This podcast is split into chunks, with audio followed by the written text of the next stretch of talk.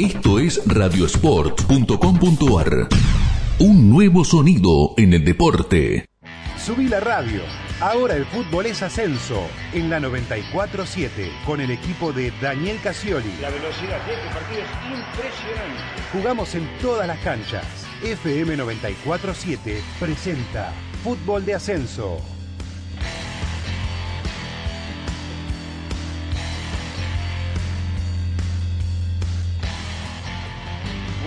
Buenas, buenas. Buen domingo para todos. 13.02 de la tarde en toda la República Argentina. Aquí estamos arrancando esta edición de domingo del ascenso por tres.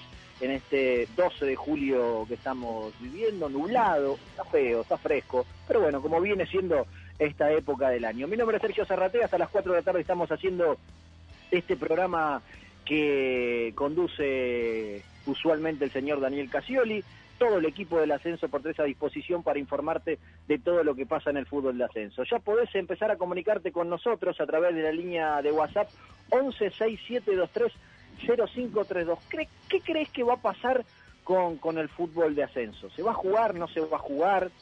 ¿Se van a jugar las fechas que faltan y después los reducidos? Se va a jugar un torneo más corto, se va a jugar solamente las finales y el reducido. Bueno, o del otro lado, entre tantas cosas que se han dicho a lo largo de este tiempo, ¿qué crees que va a pasar eh, con la definición del fútbol de ascenso en la República Argentina? Querido Hernando Jafachán, ¿cómo le va? Hola Sergio, muy buenas tardes a vos, a Bruno, a toda la audiencia. Bueno, arrancando, comenzando este domingo. Eh, el señor Aliotti, a quien voy a presentar recién, estamos por salir al aire Javi Landó, a quien le mando un abrazo allí en la, en la operación, nos estaba diciendo, va la sigla, a la apertura y van. Y Aliotti me tira una cosa así al pasar, que, que quiero, a ver si, si se anima a reproducir eh, en este comienzo del programa. ¿Cómo le va, Bruno Aliotti? ¿Qué tal? Buenas tardes, Sergio, eh, compañeros, Hernán ahí, a todos los oyentes del Club 947 por la Ascenso por 3. No digo que se está reforzando muy bien Tigre. Sí, Román Martínez y el lateral de Temperley que viene. Sí, Prieto. Sí. Un buen lateral, ¿eh? De lo mejor de la categoría. ¿El mejor para usted? Y uno de los mejores, uno de los mejores. También me gusta mucho el lateral eh, de Quilmes. Eh, Hernán lo va a tener mejor visto Lozano. Digo, capaz que esta semana cierra un delantero. Y necesito un delantero. Claro, capaz que cierra un delantero al goleador, ¿no? De la Primera Nacional. ¿A qué goleador de la Primera Nacional? ¿De qué Primera Nacional? A Luciano Pons. No, Leoti, no, Leoti, no me venga con humo. Si el representante dijo que por ahora no, que van a esperar oferta de primera, de afuera, ¿usted usted me está diciendo que Tigre va a insistir por Pons y que lo, esta semana lo puede llegar a, a cerrar? La mejor oferta por Pons la hizo Tigre. Ajá. Económicamente por ahí es mejor que la de patronato. Claro, porque eh, patronato, eh, Tarragona eh, va a pasar a estudiantes, tengo entendido, y necesita un delantero y pensaron en Pons. Pero la, la, propuesta de, de Tigre es muy buena, muy buena. y, el jugador no le cierra la puerta a Tigre. Porque si, si hubiese sido tajante, el jugador no, ya está, o sea, la rechazaba y veía otras oportunidades, pero no la rechazó a la oferta. Y es un escándalo si esta semana que Pons pase a convertirse en el nuevo jugador del equipo de Pipo Gorosito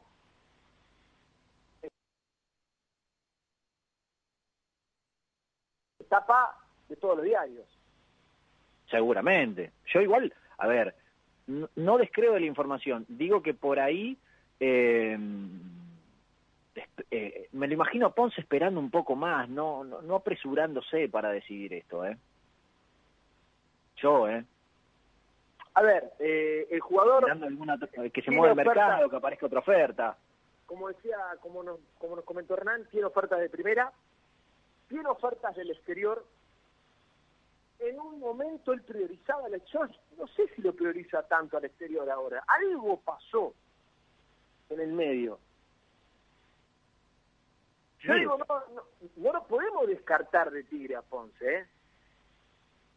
No, yo no lo descarté, yo lo dejé para un tiempo más adelante en base a las ofertas que le lleguen, si le convencían o no, que obviamente por ahí, a ver, por ahí hasta es más eh, vidriera hoy jugar en Tigre que en Patronato. Por ahí, eh, no sé. ¿Para podemos qué se está reforzando Tigre? ¿Para la Copa Libertadores o por la conti- para la continuidad del campeonato en la Primera Nacional? Una pregunta, ya que dice Hernán Bruno. Eh, la Copa Libertadores eh, está en fase de grupos, ¿sí? Sí.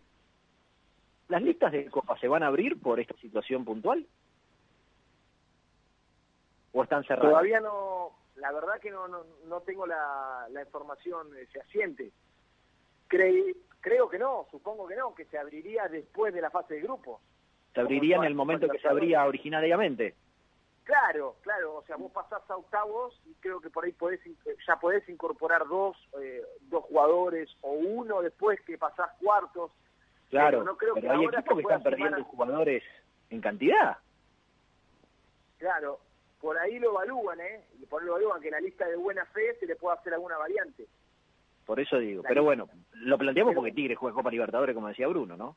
Tigre juega Eh. Copa Libertadores, me parece que no estamos olvidando, pero Tigre está en la Copa Libertadores. Eh, les propongo algo. Eh, a ver, arrancamos fuerte, con, con Bruno marcando de que él cree que lo de Ponza Tigre sigue vivo y que hasta por ahí esta semana puede haber novedades. Le quiero pedir a Javier Landó, estamos eh, haciendo el ascenso por tres, con la producción de Facundo Ochoa, Leandro Blanco y, Manuel Antuña, que anda, en cualquier momento le manda carta de documento a cierta empresa de, de Internet. Eh, eh, quiero escuchar el, el primero de los audios que tenemos, el número uno, que son algunos cortes de lo que quedó del programa de ayer. Y quiero que escuchen a Claudio Santamaría, eh, el doctor que charló ayer con nosotros en el comienzo del programa sobre la comparación de los protocolos y demás, que dice algo puntual que, que Casioli lo, lo levanta en un momento eh, en la entrevista, pero que creo que va a empezar a, a- ser eh, en, en las próximas semanas un tema que, va a rebotar por todos lados. A ver, Javi, eh, ¿qué, qué decía eh, el doctor Santamaría? A ver. el, el, el coronavirus es un virus aéreo. Entonces, cuando yo hablo, respiro, toso o estornudo, el virus sale. Queda en las superficies en un ambiente cerrado, te digo, en una piscina, en un vestuario, en un baño de jugadores, digo, eh, ni hablar si se concentran en algún hotel o están, el virus permanece en el aire, flotando entre 3 a 16 horas. En ningún protocolo está. Y aparte, como el de la AFA habla solo de entrenamiento y después hace un presupuesto al final donde cada club dice que tiene que gastar más de 750 mil pesos por mes porque le hacen hacer un test de PCR, que es un hisopado para ver si tenés virus, tres días antes de convocarlo al entrenamiento, una vez por semana y antes después de entrenar. Eh, yo voy a decir algo como médico y como observador desde afuera del fútbol. Ningún club tiene esa plata. Digo, eh, si fuéramos futboleros diría, es un curro de algún laboratorio que le quieren vender. Y con Daniel Casioli te vamos a dar una solución fácil y barata. Nosotros en la fundación que, que yo soy rector... Para, para, para, de- despegame porque alguno va a creer que alguno, ¿viste? alguno va a creer que acá hay un interés, pero esto que vos decís, per, per- que yo te interrumpa, yo no lo sabía, no lo había pensado para nada, porque siempre se dijo, desde la primera reunión, hace unos 15 días, Villani dijo que esto no lo iban a pagar los clubes que no tienen plata, lo iba a pagar la AFA o el Estado, pero todavía no se sabe si la AFA, el Estado o alguno de los dos. Pero sí también yo me quedo con buena intención, pero me avivo a partir de lo que vos decís, doctor Claudio Santamaría, que el doctor Villani dijo que era idea de la AFA tercerizar el control para despegar de la responsabilidad a los médicos y a, las- a- a las instituciones. Bueno, yo, yo- Sí. yo- yo- yo que estoy en, en la medicina, te digo que ahí hay algún interés, está presupuestado, que sale 1.500 pesos, que es barato porque en realidad cuesta más hacerlo privadamente, cada uno por la cantidad. El, el protocolo de la AFA dice que cuesta cada PCR 1.500 pesos, que hay que hacerle a 60 personas por club y que cada club va a tener que pagar 750 mil pesos por mes. Lo dice oficialmente el documento de la AFA. Bueno, ahí estaba el doctor Claudio Santamaría marcando algo que, que, que- que es fuerte, diciendo, acá hay algo raro con los test. Ayer habló Donato Villani y dijo eh, quedó muy en claro que primero está la salud poblacional y si faltan test para los ciudadanos, el fútbol tendrá que esperar. Eh, no, Hernán, a mí me pareció fuerte en el momento, pero después cuando lo escucho así, cortado, separado, me parece más fuerte todavía, porque esta AFA que, de la que tanto dudamos, de la que tanto se hablan cosas raras, que alguien ponga este tema en tapete cuando estamos eh, viviendo esta pandemia, es fuerte. Bueno, eh, a ver, lo que sucede es que he estado conversando yo estas últimas semanas con médicos, con, preparadores físicos, con eh, algún que otro infectólogo que está fuera de lo deportivo. Sí. Y todos coinciden en lo mismo. Hay una desinformación respecto del valor de los test. Yo lo, esto te lo menciono porque es parte de lo que de lo que se editó y lo que se está informando en este momento. El valor del test para cada jugador, y esto también me lo dijeron dirigentes, que ya han pagado de 3 a 7, depende del club, de 3 a 7 test para hacerle a sus jugadores, tiene un valor que ronda entre los 4.000 y los 4.500 pesos por jugador, por jugador. Entonces, si no hay para hacerle testeo a la población, ¿cómo vas a garantizar que comience el fútbol a entrenarse? Si vos sabés que le tenés que hacer una cierta cantidad mínima de testeos a todos sus profesionales.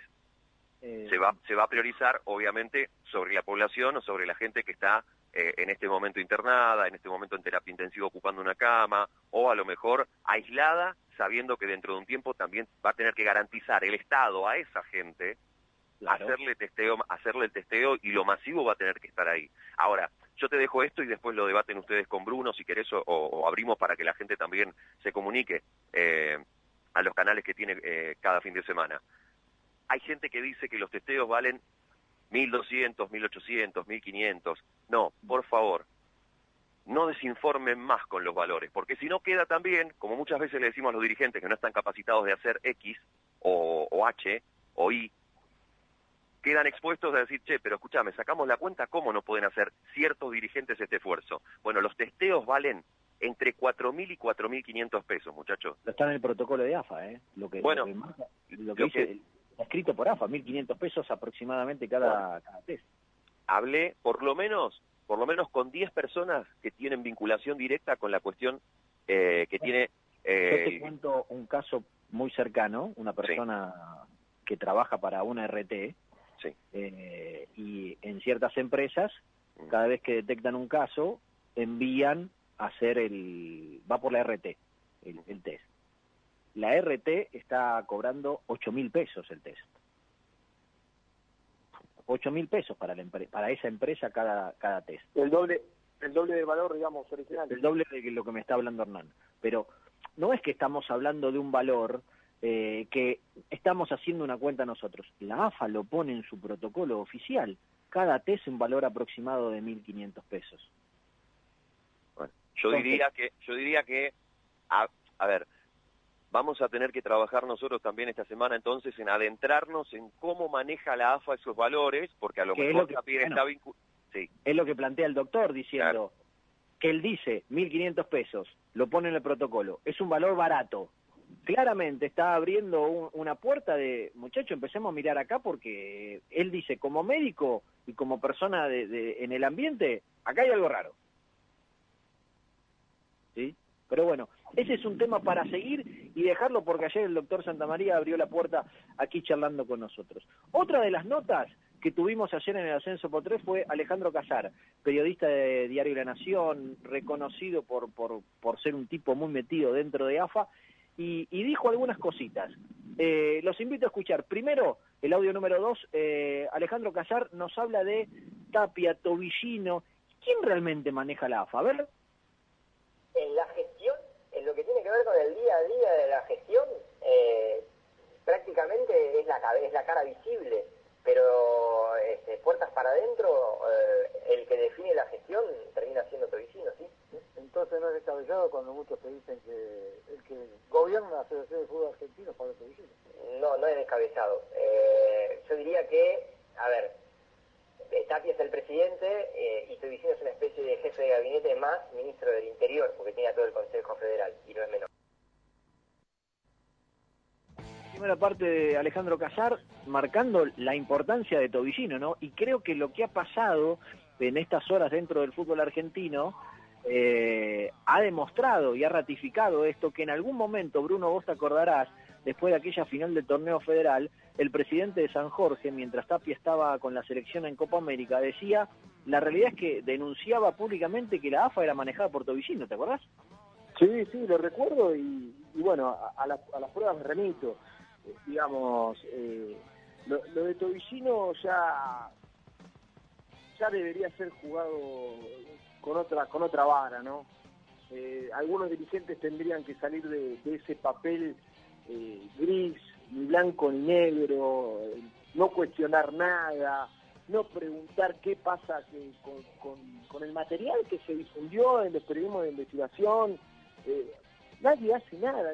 Entonces es como que pasa, pasa, pasa y ya pasó.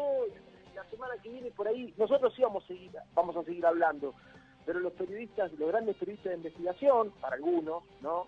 Eh, este tema ya habrá pasado de largo y, nuestros propios dirigentes, los que representan al pueblo argentino, en vez de cuestionar, no, no dicen nada y es como que están avalando y esto pasa, mañana será otro día, y no importa qué hicieron con la plata. La, realidad es que la, plata esa es de los clubes. la Asociación de Clubes de Argentina administra los intereses, la plata eh, de las instituciones. Y, la verdad, que, pero bueno, eh, se ve que es el modo operandi de, la mayoría. Vas a saber uno por qué, con qué beneficio o por ahí qué es lo que trae a cargo esto de hacerse el sota, como diríamos en el barrio. Obvio. Bueno, saludos para el señor Daniel Rosín que está escuchando el programa y manda saludos, para la señorita Rosario que está trabajando en redes eh, en este tramo del Club 947, así que le mandamos un saludo para ella. Eh, y lo sumo a la charla al querido Renzo Maciotra. ¿Cómo le va, Renzo? ¿Qué tal, Sergio? Abrazo grande para vos, Bruno, para Hernán. Un gustazo escucharlos de nuevo. ¿Cómo andan ustedes? Muy bien. Lo quiero, lo sumo en este momento de la charla porque quiero escuchar un audio y, sumarlo a usted porque me parece que eh, quiero saber qué va a pasar, que, tiene en la cabeza Almagro, que es el club que usted sigue, eh, respecto a esto. Pero escuchemos el audio eh, cuando hablábamos con Alejandro Casar ayer sobre qué va a pasar con el TAS, AFA, San Martín de Tucumán y el resto de las categorías y cómo ve él lo que puede llegar a ser la definición del fútbol de ascenso. A ver. La información que yo tengo es que la AFA no solo la va a presentar, sino que antes va a pedir prórroga. Ajá. Eh, estaría venciendo ahora a fines de julio. Exactamente. Eh, 99,9% de posibilidad de que pida prórroga. ¿Y cuánto, de probabilidad de que pida prórroga. ¿Y cuánto le dan de prórroga? 15, 20 días. Ah. Depende de lo que decida el TAS. Ajá. Eh, y ahí vamos a la historia del final, porque ¿qué, va ¿qué pasaría si, ahora sí es hipótesis, no información, esa prórroga se aprovecha para programar partidos? Lo digo de otra manera la AFA le pide prórroga al TAS, eh, el TAS termina fallando recién en septiembre, octubre, pongamos octubre. Sí. ¿Qué pasa si, en función de esta decisión de Conmebol, el fútbol se libera en todo el país eh, a mediados de agosto y se empiezan a programar partidos para septiembre, principios de octubre? Lo hacen jugar a San Martín de Tucumán sin una definición del TAS. Bingo. ¿A qué te hace acordar? Eh, a Boca River. Exactamente. ¿Cómo terminó Boca River? Con el resultado en la cancha, el que, que se había registrado. Lo dijiste vos. Con lo cual, si eso pasa, eh, para mí termina en la judicialización la historia. En tribunales argentinos, ¿eh? Sí, porque obviamente San Martín y Tucumán va a seguir hasta las máximas consecuencias. Y entonces podríamos tener un parate del fútbol. Porque algún, algún juego puede decir un statu quo, ¿no? No sé si un parate en el fútbol. Yo diría que un parate en la, en la definición de la Primera Nacional.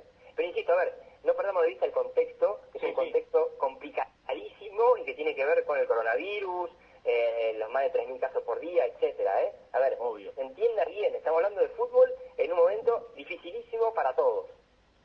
Eh, contame una cosa, eh, Alejandro, ¿y, qué crees que puede pasar en la BCID? La diferencia entre la BCID con la Primera Nacional es que tienen campeones. De apertura, ¿no? De apertura. Pero después, ¿quién sube? ¿Comunicaciones? ¿Mejor la tabla o Tristán Suárez puntero de clausura? Y, pero si yo supiera eso, digamos, eso sí tiene que ver con, las presiones las políticas internas de las categorías. Eh, yo creo que conociendo el paño y además conociendo quiénes salieron campeones, eh, todo indica, y ahora es presunción, no información, insisto, todo indica que para los campeones va a haber un premio extra. Sí, Almirante Brown, Almirante Brown Cañuela y Liniers ya subieron. No sé si ya subieron, yo no lo decretaría, pero digo, ¿Vos está todo, dado, está todo dado para que eso pase, sí. Y Y si no, un- y si no, y si no ¿cuál es el premio? jugar una final directamente. Ah, es un, es- es un premio chiquitito, es. Por eso, es por el eso, reglamento. por eso la final está en reglamento. Eh, insisto, coincido con ustedes, la final está en reglamento, el premio sería el ascenso, el ascenso claramente. Eh, no sé qué es lo que va a pasar, sí creo, sí creo, y vuelvo al principio, eh, que cual- cualquier otro mecanismo de resolución de ascensos que no sea el establecido por el reglamento atenta contra la seriedad del fútbol argentino, en todas sus categorías. dando su opinión, parte de información de lo que él tenía respecto a que hará la AFA con el TAS. Eh, lo sumaba Renzo y lo tengo a Hernán, eh, porque quiero preguntarle a los dos, primero Renzo, después Hernán, tanto Almagro como Quilmes, que fueron equipos que terminaron hasta que se paró el campeonato en los últimos puestos de, de su zona. ¿Para qué se están reforzando? ¿Para qué están rearmando la historia? ¿Para jugar en realmente eh, en este semestre? Sabiendo de que puede pasar algo o no. ¿Hay información en los clubes? Eh, ¿Hay alguna presunción en los clubes que estamos armando, estamos trabajando de esta manera porque creemos que va a pasar esto?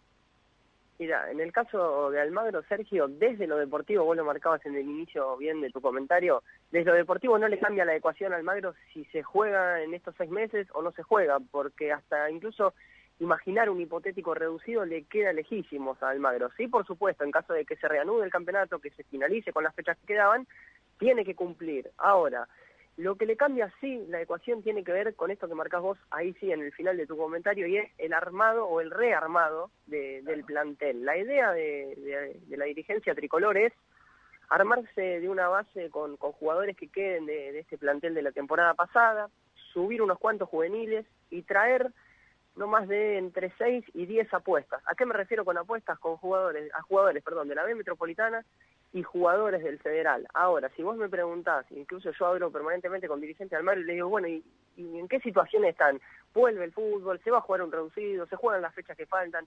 Y desde la dirigencia del Magro me contestan, no tengo idea. ¿sí? Es más, tiene, por lo que fui hablando, tres, cuatro nombres de la B Metropolitana cerrados al Magro de palabra, pero está esperando a la hora de, confeccionar el contrato qué es lo que va a suceder con el fútbol, cuándo se vuelve a entrenar, si se vuelve a jugar en este semestre, hasta que no tengan esa última palabra, desde Almagro, por ejemplo, no van a cerrar los contratos no solo de aquellos que quieren que renueve, sino de aquellos, aquellas apuestas de la B Metropolitana. Hernán, yo he leído a, a algún colega de Quilmes diciendo Quilmes este año no juega. ¿Vos tenés alguna información similar?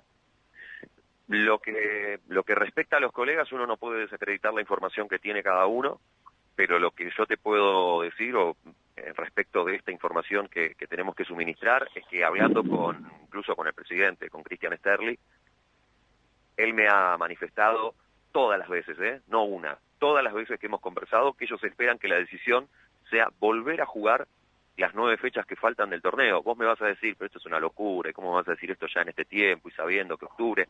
Bueno, ellos eh, trabajaron, idearon y se sentaron a negociar incontable cantidad de horas con todos sus jugadores, lo vengo informando y se viene diciendo, eh, de manera constante para tratar de no desmembrar el plantel que, tiene Quilmes. Han proyectado eh, una quita en los salarios de algunos jugadores, no vale, no vale en este caso el nombre, pero he tenido la oportunidad de hablar y me han dicho, mira, nos sacan un porcentaje que va entre el 30 y el 40% en algunos casos, para después integrarlo al próximo contrato que firmemos. Mientras tanto, nosotros seguimos siendo parte de Quilmes, en algunos casos, hasta diciembre de 2020. En otros, Ahora, ya la renovación va hasta diciembre de 2021. Claro. Ahora, yo le pregunto, por ejemplo, a Renzo, eh, Sí. Almagro, si dicen se juegan las nueve fechas que faltan, ¿a ¿Almagro le conviene jugarlas? ¿O le Sí. conviene hacer la plancha y, y arrancar el próximo torneo? Eh, A ver, eh, hablemos... A nadie le conviene no jugar, perdón. A nadie le conviene no Claro. jugar, eh, ¿Vos perdón. estás seguro? A nadie le conviene no jugar, ¿Vos te lo aseguro. Sí, seguro? sí, pero no te lo dice Hernán, te lo dicen los clubes, ¿eh? Y te lo dicen los jugadores. A nadie le No, conviene no, no, no, jugar. pará, pará, pará. saca, sácame los jugadores. Estoy, estoy hablando de los dirigentes. Mm. Los jugadores obviamente quieren jugar. Sí. Sacame lo- los, los sacame los jugadores. Es que los dirigentes, los dirigentes te están mostrando si les conviene jugar o no con lo que acaban de hacer desde el 30 de junio, Sergio. Dejaron entonces, una mucho- parva de jugadores, dejaron una parva de jugadores que no les interesó en muchos casos si son trabajadores, qué hay detrás de ellos, las familias, los utileros detrás de los jugadores, los masajistas, los cancheros y toda la gente que viene detrás de los jugadores, que no solo son sus familias, además de ser el pilar fundamental de cada uno de los trabajadores y las trabajadoras del fútbol, pero a su vez, eh, de un lado los tenés a esos y del otro los tenés a los que se sentaron de manera acorde a las circunstancias y les, y les plantearon de frente a los jugadores, enfrentando la verdad, que es esto que yo quisiera después que también ustedes me den una opinión, porque a mí Casar ayer me dejó una, una, una situación muy, muy clara de lo que a veces eh, pienso y no solo pienso, sino siento. Es qué nos pasa con la verdad en el fut- la- en la sociedad, pero sobre todo en el fútbol argentino. ¿Qué nos pasa con la verdad, muchachos?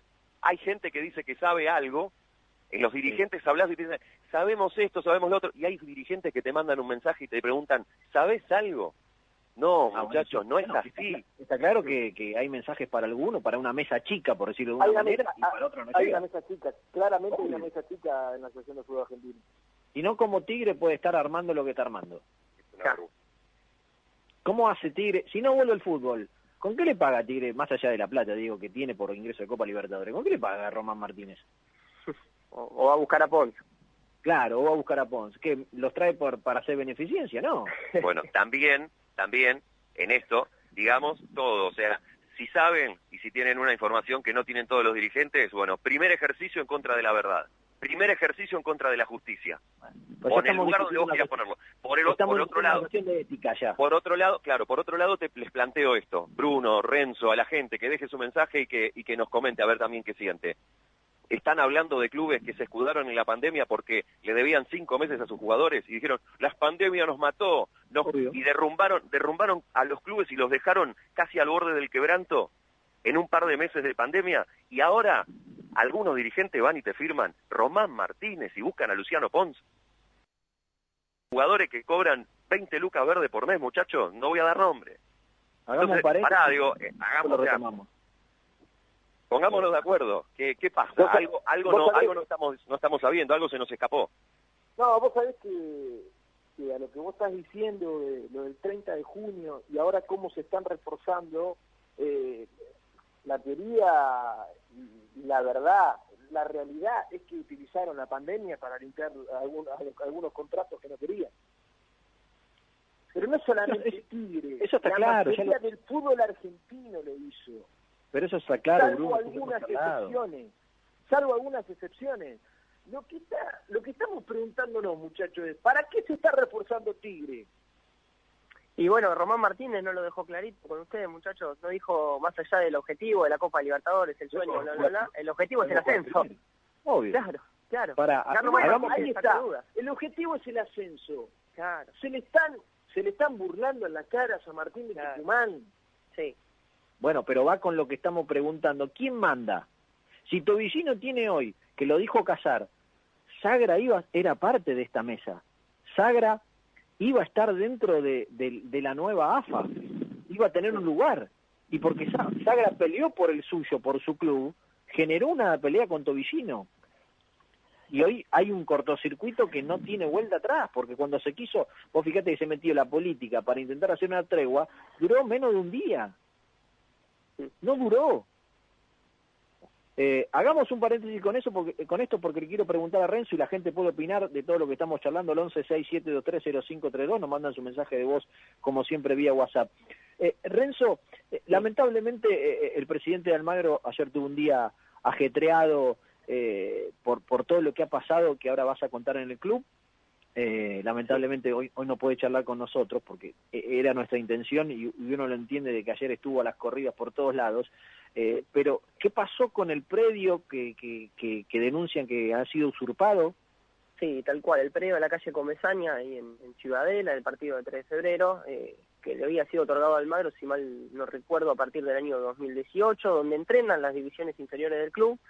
Eh, y ha sido usurpado totalmente, sí, en, en, este, en este periodo de pandemia donde la crisis económica, por supuesto, golpea fuerte, donde hay mucha gente en situación de calle y parte de esa gente en situación de calle ha usurpado, esa es la palabra que, ha utilizado no solo vos, sino también el presidente del Almagro, los terrenos de ahí de la calle Comesaña, el presidente dijo que estima que entre cinco o seis familias ya se han instalado ahí, que han construido, incluso han levantado paredes, o sea que la situación no es, bueno, gente en situación de calle como podemos ver lamentablemente en, cualquier esquina con un colchón, no, no, se han levantado paredes, o sea, eso hace que la situación sea incluso un poquito más compleja, también la cantidad de familias que, dice el presidente que estima que debe haber, cinco o seis familias mencionó él, eh, de todas maneras ya se puso en contacto con el intendente de, la municipalidad de 3 de febrero, Diego Valenzuela, ¿sí? y con eh, colaboradores de Valenzuela que como respuesta le dieron, o le dijeron, mejor dicho, que en las próximas semanas, en los próximos días, mejor dicho, van a tener ya una solución con respecto al tema, porque la realidad es que, eh, a ver, en, este contexto y todo se hace todo, todo muy complicado, Almagro para colmo se encuentra con, con esta mala noticia y por eso el presidente también hablaba ayer por vía privada con nosotros y nos comentaba que había estado a full y que la idea es seguir en contacto con la municipalidad de 3 de febrero para que lo resuelvan cuanto antes seguro. Una lástima no, no poderlo tener a, Romeo hoy. Em, desde lo futbolístico, ¿qué, qué novedades hay de Almagro para contar? Eh, un poco el tema refuerzos, vamos a dividirlo en dos, temas refuerzos y la posible salida de Piovi, sí que tiene contrato con Almagro hasta, hasta 2021. El tema refuerzos eh, no va a ser un mercado este en el que Almagro se va a, despachar con nombres de jerarquía, ni de renombre, ni mucho menos. La idea es traer esos, esa base de 6, 10 jugadores, más la base que quieren que se quede del plantel pasado, más eh, aquellos jugadores de, divisiones inferiores que creen ya están en condiciones para, para hacer pretemporada y para estar a la par del plantel de primera división. Esos 16, 10 jugadores que vendrán como apuestas van a ser de categorías menores, ¿sí? Jugadores de B Metropolitana con buen torneo, jugadores del, del torneo federal también con un buen certamen y cuanto mucho algún jugador de primera nacional que eh, bueno, como la gran mayoría y como marcaba Hernán también, haya quedado libre a partir del 30 de junio y que no tenga alguna propuesta firme de algún equipo que esté peleando arriba y que pueda ver con buenos ojos llegar al Magro. Eso es lo que tiene que ver con el tema refuerzos. Lo que sí van a estar esperando hasta último momento la, la confirmación de AFA de qué es lo que va a suceder con el campeonato. Almagro no está, si bien no tiene deudas, si bien... Eh, digamos, está, este, estuvo al día hasta el último momento, hasta el 30 de junio con los sueldos, eh, tampoco es cuestión de hacerle contrato a un tipo por 18 meses, a un jugador por 18 meses, sin saber qué va a pasar estos seis meses, porque tal vez Almagro está pagando sueldos durante estos seis meses sin que se juegue al fútbol. Por eso, hasta que no tengan confirmación de AFA, no van a efectuar ningún contrato. Tienen algunos cerrados de palabra, no me dieron nombres, sí me dijeron que son dos eh, jugadores de la B Metropolitana, un 10 de buen campeonato, un número 3 que puede jugar también como, como volante por la como volante por la izquierda, que también hizo un buen campeonato en la B Metropolitana, esos son los que están más cerquita de, arreglar con Almagro, pero claro, esperan confirmación de AFA. Lo que tiene que ver con la salida de Piovi, bueno, el jugador tiene contrato hasta junio del año que viene, la intención de Almagro, la, intención máxima es venderlo, vender al jugador, venderlo sí o sí. Para eso pide 500 mil dólares por el 50% del pase, es un número más que importante para cualquier equipo de la Primera Nacional, no solo para Almagro.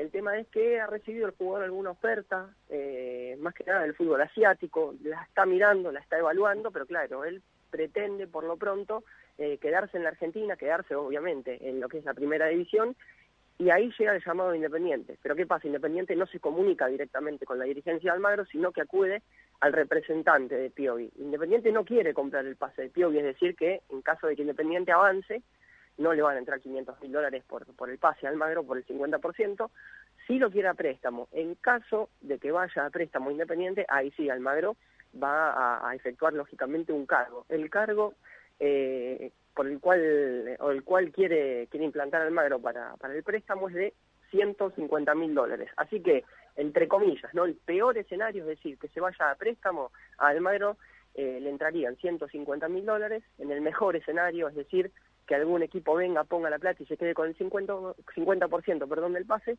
al Magro le estarían entrando 500 mil dólares. Bien. Bueno, Renzo, eh, la seguimos con las novedades de Almagro durante la semana en las redes y, el próximo fin de semana aquí en el Club 947. ¿eh? Dale, Sergio, abrazo para vos, Bruno, Ernest. Gran abrazo, Enzo. Gran abrazo. Abrazo grande, Renzo. Chau, chau.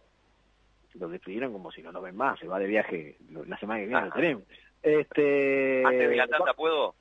Diga. Disculpe, antes de la tanda, le quiero mandar un abrazo enorme a toda la familia Souto de la Garma y especialmente a Juan Souto, que está en terapia intensiva internado en un nosocomio de la Ciudad Autónoma de Buenos Aires con COVID y lamentablemente con respirador en este momento, siendo asistido de manera mecánica. Gran abrazo para ellos y toda la energía para la recuperación de Juan Souto y un abrazo a su familia. Gracias, Sergio.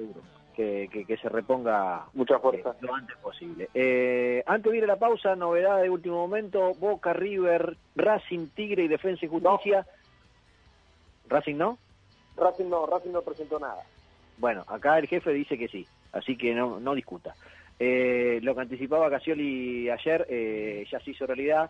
Le han pedido oficialmente por escrito a la Conmebol eh, postergar al menos una semana eh, su inicio, el del 15 del 9, que está pactado de vuelta de Copa Libertadores, el inicio de los clubes argentinos, estirarlo al menos eh, una semana más. Alguien a mí me dijo, eh, ¿qué le pasa, Liotti?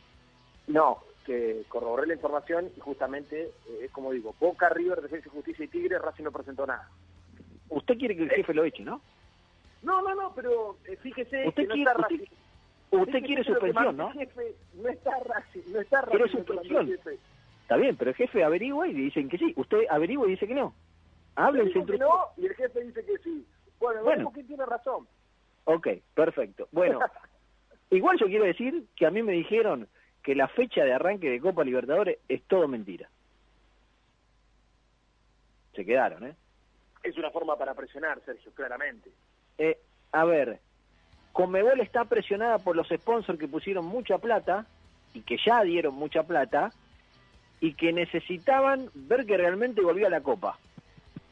Que se puso una fecha, pero que Conmebol en el fondo sabe que es muy difícil que esa fecha realmente se pueda dar teniendo a toda Sudamérica pudiendo jugar y pudiendo viajar. ¿sí? Porque Sí, una cosa es jugar internamente y otra cosa es abrir para que vayan los planteles. Le dieron a los sponsors lo que necesitaban, que se instale la Claro. vuelta de la Copa Libertadores eh, en el mundo. Por eso. Conmebol dijo, muchachos, vamos a jugar, arrancamos esta fecha. Y si en esa fecha no se puede, y bueno, y lo iremos corriendo, pero necesitaban darle tranquilidad a los sponsors que la Copa eh, realmente volvía. Pausa ahora sí con Javier Landó y a la vuelta escuchamos un protagonista en esta edición de Domingo del Ascenso por Tres. Club 947.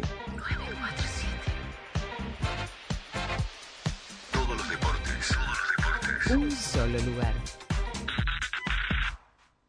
Revelate.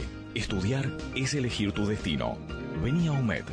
Universidad Metropolitana para la Educación y el Trabajo. Seis facultades, 16 carreras de grado. umed.edu.ar De lunes a viernes Desde las 16. hay arqueros, ilusionistas y goleadores. Gonzalo Bonadeo, Daniel Arcucci, Guido Berkovich, Ezequiel Fernández Murs. Club 947. Todos los deportes. Un solo lugar. Con Personal Prepago, tenés WhatsApp y llamadas gratis por 30 días, aunque te quedes sin crédito, para que chatees con tus amigos y llames a todos los personal que conozcas. Recarga desde tu casa con tarjeta de crédito o débito desde la app Mi Personal. Personal. Más información en personal.com.ar barra tienda barra prepago. Tendencias, personajes, moda, viajes, tecnología, circuitos, bares y restaurantes. El planeta urbano, un universo de lifestyle donde el protagonista sos vos.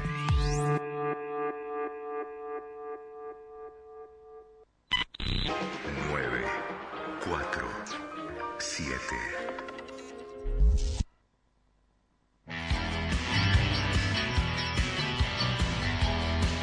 Bueno, seguimos en vivo haciendo esta edición de Domingo del Ascenso por Tres. Vos te comunicás con nosotros 11 67230532, línea de WhatsApp, mensaje de voz, contanos, ¿qué opinás? ¿Qué va a pasar con el fútbol de ascenso? ¿Qué crees que puede pasar? ¿No se juega? ¿Habrá fútbol este año o no? ¿Se va a jugar las nueve fechas que faltaban? Eh, ¿Van a jugar un reducido? ¿Se va a jugar un torneo de, de ocho, como decían? Bueno, eh, diferentes cuestiones que tiene que ver eh, con posibilidades que se han hablado. ¿Vos qué crees del otro lado que puede llegar a pasar. Bueno, contanos y también se parte este programa, opina a medida que vamos charlando. En un rato le voy a contar a Liótico, Cafachán y a la gente las 12 las 12 etapas, porque se, se, empezó a filtrar en los últimos días, eh, lo que tiene que ver con la, las etapas de la vuelta a la normalidad por parte del gobierno y diferentes aperturas que se va a ir haciendo de actividades, ¿sí? En la, en la ciudad autónoma de Buenos Aires. Claro. Y, y estas 12 aperturas tienen en algunas etapas cuestiones relacionadas con, con el deporte y con el fútbol. ¿Sí? Y en un ratito le voy a ir contando los detalles en qué etapa y qué detalle relacionado con, con el deporte y con el fútbol vamos a tener. Porque empieza a hablar de posibilidades de entrenamientos, obviamente esto no tiene fechas, se va a ir dando en base a cómo se va dando el tema de, de, de, de la pandemia aquí en la Argentina. Lo que es lo más lógico, eso es lo más claro, lógico, Sergio. pero cada apertura de etapa permite, por ejemplo, que en algún momento haya público viendo los espectáculos deportivos. Y le vamos a contar cómo es ese número y cómo se va dando y, y, y en qué etapa podremos encontrar una normalidad. Pero Claro, en un- eh, en un momento, eh, en eso, no quiero adelantar nada, en esas etapas está la apertura de los teatros. Y si la gente puede ir a los teatros y a los cines, ¿por qué no puede ir a un estadio de fútbol? No, claro, Después claro, por eso. Después lo sé. Bueno, también hay cuestiones de un espectáculo cerrado, eh, un espectáculo abierto, ¿no? Son, son, son cuestiones... También, no, no, por supuesto, también. Además, por ejemplo, hay un detalle que, que marcaba eh, Claudio Santamaría en el, en el audio que escuchamos en arranque del programa de la nota de ayer, que decía que eh, el virus queda en el aire eh, un, un, un tiempo que, que hasta acá yo por lo menos tenía que era mucho menor y él dijo que era entre 3 y 16 horas en el aire. Si alguien tose, si alguien estornuda, y él habla que, en un espacio cerrado, ¿no? Y él habla que eh, en un vestuario eh, puede ser muy grave y eso no, no se ha contemplado en el protocolo qué es lo que puede pasar, ¿no? Eh, ¿Qué hay que hacer eh, eh, eh, en esa situación? Pero bueno, eh, a ver, em, en un ratito vamos a charlar con un protagonista, como decía, en un ratito le voy a contar las etapas de, la vuelta de lo que tiene que ver con, la actividad eh, en, el AMBA, que, y en un ratito nos vamos a meter en información de diferentes clubes. Pero quiero aprovechar y, y saludar eh, a el técnico de estudiantes de Río Cuarto, a Marcelo Vázquez. Marcelo, buen domingo, bienvenido al Ascenso por Tres. ¿Cómo estás? Sergio, Bruno y Hernán lo saludan. Hola, ¿qué tal? Buenos días. Un placer escucharlos. ¿Cómo están? ¿Bien? Bien, nosotros acá, bueno, en una situación diferente a la de ustedes allá, ¿no? Sí, sí, la verdad que sí, porque bueno, nosotros acá eh, estamos liberados a muchas cosas y bueno, gracias a Dios eh, hay hace mucho tiempo que no hay casos y, y bueno, Río Cuarto en sí está muy tranquilo. Claro. Eh, se, ha, se ha dicho muchas cosas de entrenamientos de, de, del plantel. ¿Qué nos puede contar de cómo, cómo, lo están viviendo ustedes y qué están haciendo exactamente desde, la parte del plantel? Sí, a ver, nosotros eh, desde el primero de julio hemos licenciado al grupo. A ver, licenciado una forma de decir porque, bueno, eh, es de público conocimiento como estábamos entrenando todos los equipos a través del Zoom. Y bueno, nosotros notamos por ahí que había ya un, desgaste eh, en el tema de conectarse todos los días a las 10 de la mañana, como lo veníamos manejando desde que empezó el tema de la pandemia o de la cuarentena. Y bueno, nosotros decidimos eh, eh, darles 15 días para que ellos se liberaran, le bajamos los planes de entrenamiento y bueno, cada jugador eh, puede manejar su horario, su, su rutina y su, y su vida diaria. Entonces, bueno, era más que todo para liberarlo de, de lo psicológico y bueno, y también estamos trabajando mucho con un coaching que, que para nosotros ha sido de mucha utilidad en esta, en esta pandemia. Claro, habrá sido por eso que, que, que, que en algunos medios de, de, de, allí se empezó a decir que ustedes eh, de forma grupal, eh, algunos ya habían vuelto a entrenar, ¿no? Sí, a ver, creo que fue primero un error de, de la persona que lo, que lo tiró, porque nosotros nunca trabajamos en grupo, al contrario, nosotros le hemos bajado a la rutina a los chicos, por ejemplo, en Río Cuarto se puede salir a correr, Claro. eh, se está usando mucho que los personal están trabajando cerca del río o, o donde hay espacios verdes para poder trabajar. Nosotros no lo hemos hecho con el grupo, pero bueno, cada chico el tema que le da el profe del tema pasado o intermitente lo hacen en donde ellos creen conveniente, pero por ahí individual o, o con algún compañero, pero, pero más que eso no ha pasado porque la verdad que, que no hemos entrenado. Le pregunto, eh, ustedes como cuerpo técnico, eh, este, este periodo de aislamiento que, han vivido allí en Río Cuarto, ¿les permitió explotar eh, el uso de la tecnología de una manera diferente a la que, venían trabajando? ¿Adaptar nuevas formas que ustedes dicen, bueno, esto nos puede servir a futuro o, o no? ¿Siguen trabajando de la misma manera? A ver, nosotros sí hemos implementado alguna variante, algunas cosas que por ahí nos pueden servir para cuando arranque el torneo.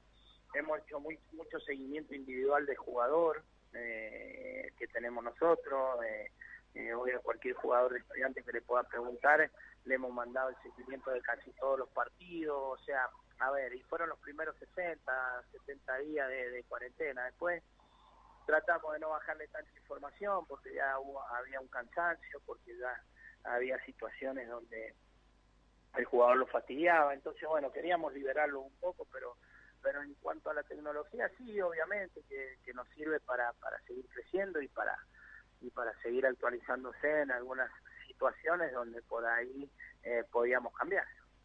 Claro. Bruno, ¿alguna pregunta para Marcelo Vázquez, técnico de Estudiante Río Cuarto?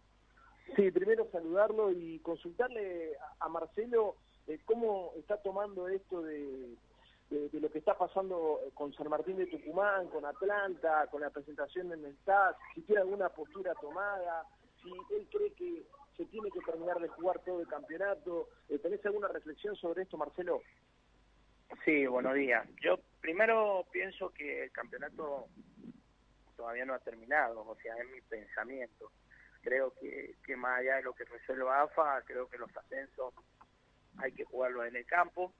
Soy un convencido de que, el que gane el derecho a participar en la, en la primera división eh, lo tiene que ganar en la cancha. Entonces, bueno, eh, nada, creo que, que tanto San Martín como Atlanta eh, han terminado primero en, las posiciones.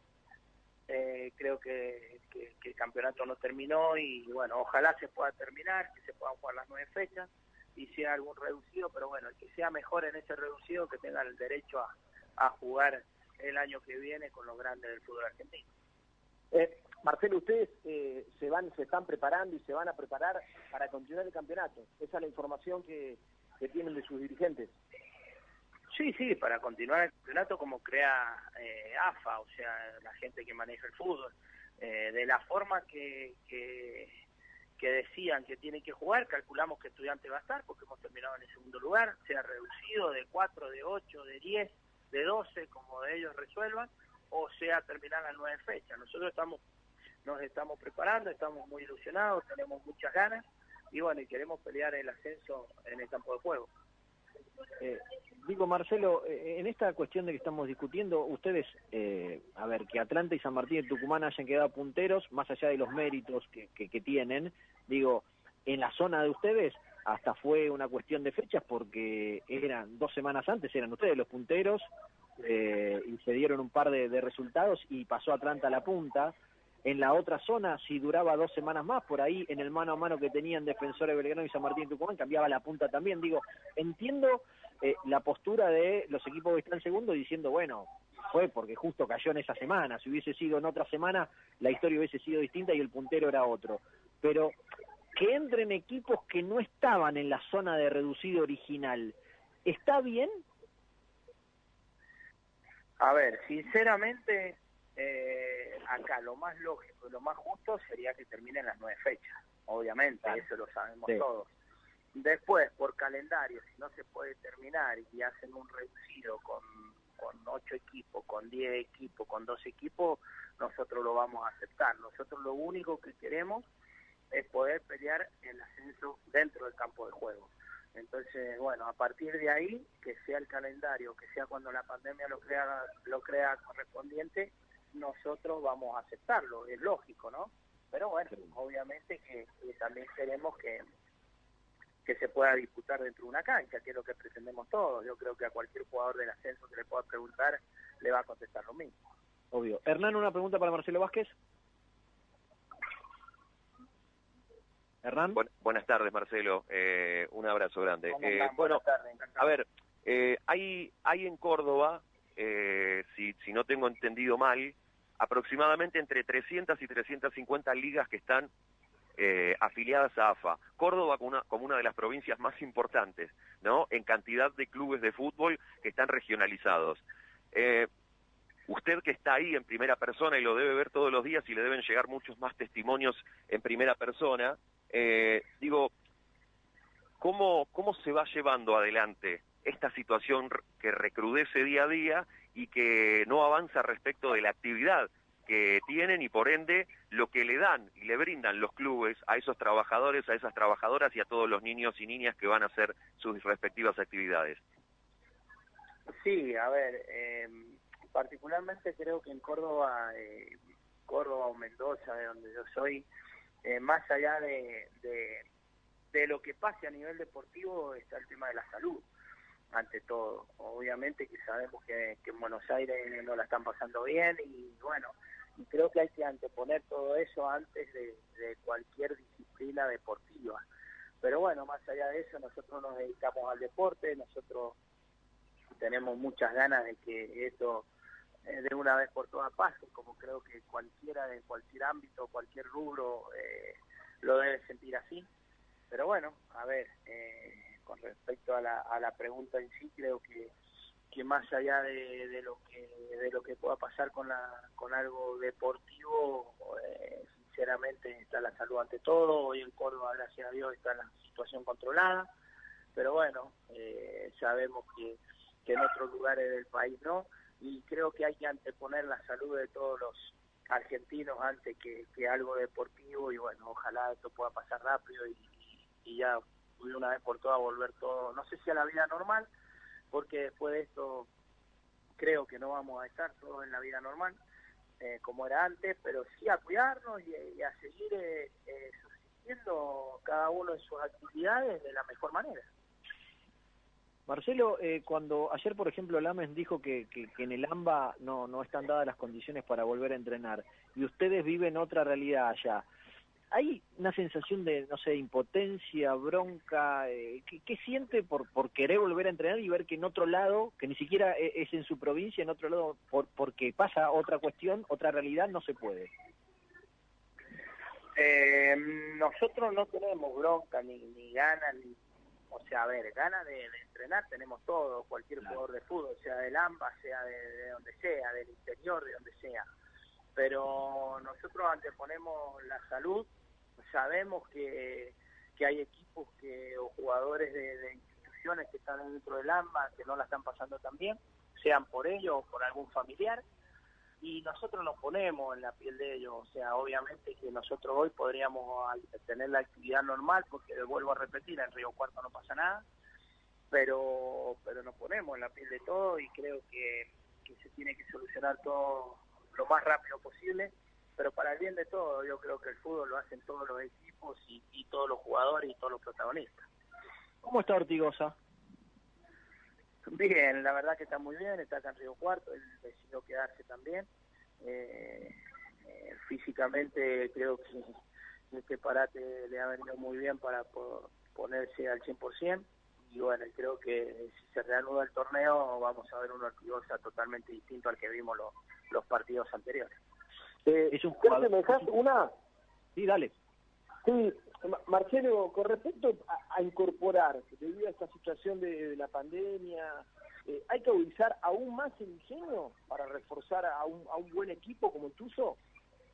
No tengo ninguna duda. Eh, casualmente ayer hablaba con el presidente y, y charlábamos que si hacemos incorporación, se nos han ido dos jugadores, dos volantes centrales, como Maciel Brun y Claudio Sebasco, y vamos a ver, eh, tenemos que, que, evaluar bien la situación.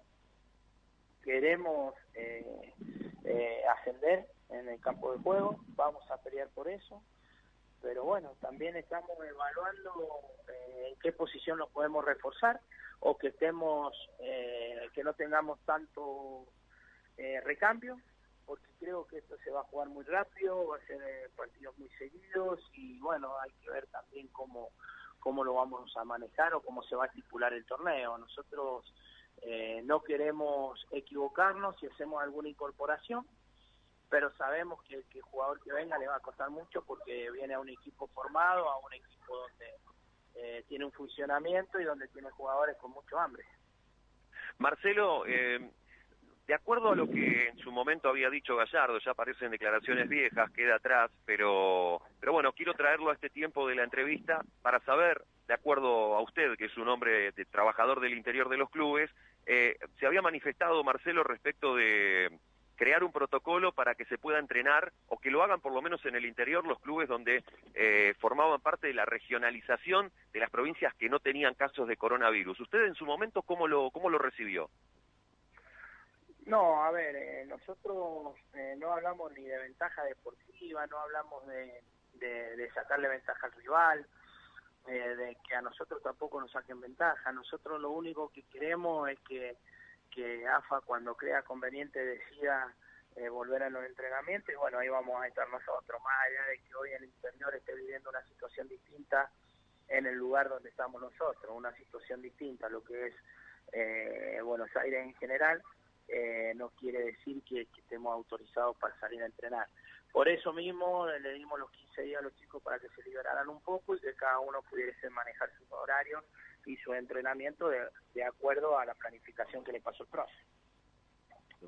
Bueno, Marcelo, mil gracias por este rato con nosotros aquí en el Ascenso por Tres. ¿eh? Bueno, muchísimas gracias a ustedes. Les mando un abrazo a todos y bueno, ojalá pronto podamos estar charlando de fútbol y de oh. cómo le ha ido a un equipo y cómo a otro y eso quiere decir que, que todos los argentinos que hoy están pasando problemas de salud estén recuperados. Así que les mando un abrazo y bueno, a seguir cuidando.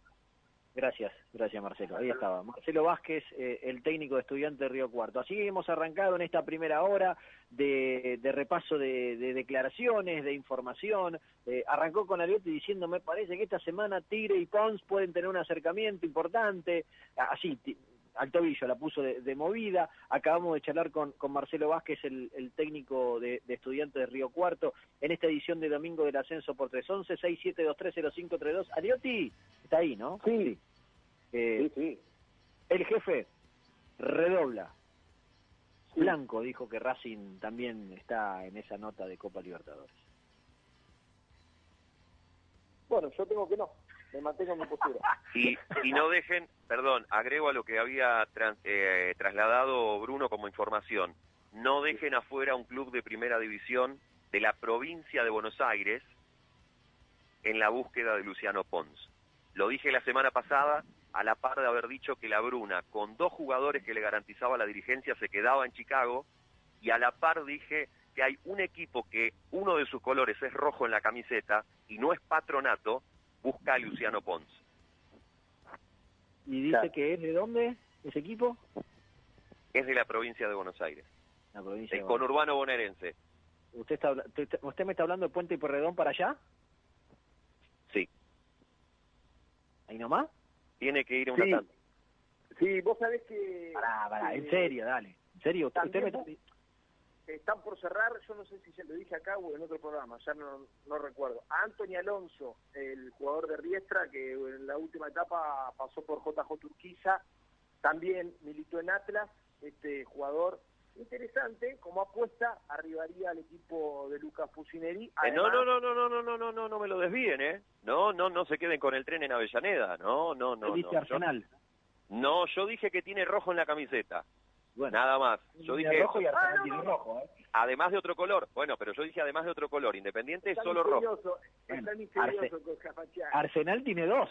Sí, Arsenal, Arsenal tiene dos. Arsenal, eh, esto lo sabe, lo sabe mucha gente, pero por ahí no. Arsenal tiene los colores celeste y rojo porque los dirigentes que se fueron de Independiente y Racing fundaron Arsenal. Exacto. Bueno, pero miren que el tren va, son no es Avellaneda y Sarandí las estaciones nada más, ¿eh? Hay más estaciones. Mire usted. Mira que mira que Agarre el recorrido del tren, Aliotti. Eh, dos de la tarde, punto. Eh, Javier Landó todo suyo, la tanda, y ya seguimos haciendo el ascenso por tres.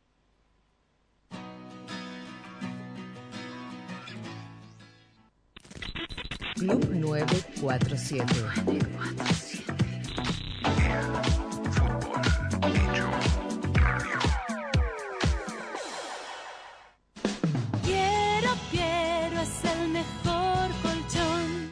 Aplaudamos al mosquito, combatámoslo en serio. Para combatir el dengue, el zika y el chikungunya, evitemos que los mosquitos piquen y se reproduzcan. Usemos repelentes, coloquemos tules en la cuna de los bebés y demos vuelta a contenedores para que no se acumule el agua. Si tenés fiebre alta, dolor de cabeza y dolor muscular, no te automediques y acudí al médico. Encontrá más información en argentina.gov.ar. Argentina Unida, Ministerio de Salud, Argentina Presidencia. Gracias por quedarte en casa. Gracias por no ser familiero. Por el aguante de vivir sin fútbol. Por hacer que cada día sea distinto para los más chicos. Pero también gracias por salir y arriesgar tu vida para salvar muchas otras. Por ir al campo. Por llevar el trabajo a los más importantes. Por estar ahí, en la caja del súper, como si nada hubiese cambiado. Gracias por el esfuerzo, por el optimismo, por darle para adelante. Aislados, pero más unidos que nunca. Argentina Unida. Argentina Presidencia. Club 947. Club 947. Todos los deportes. Un solo lugar.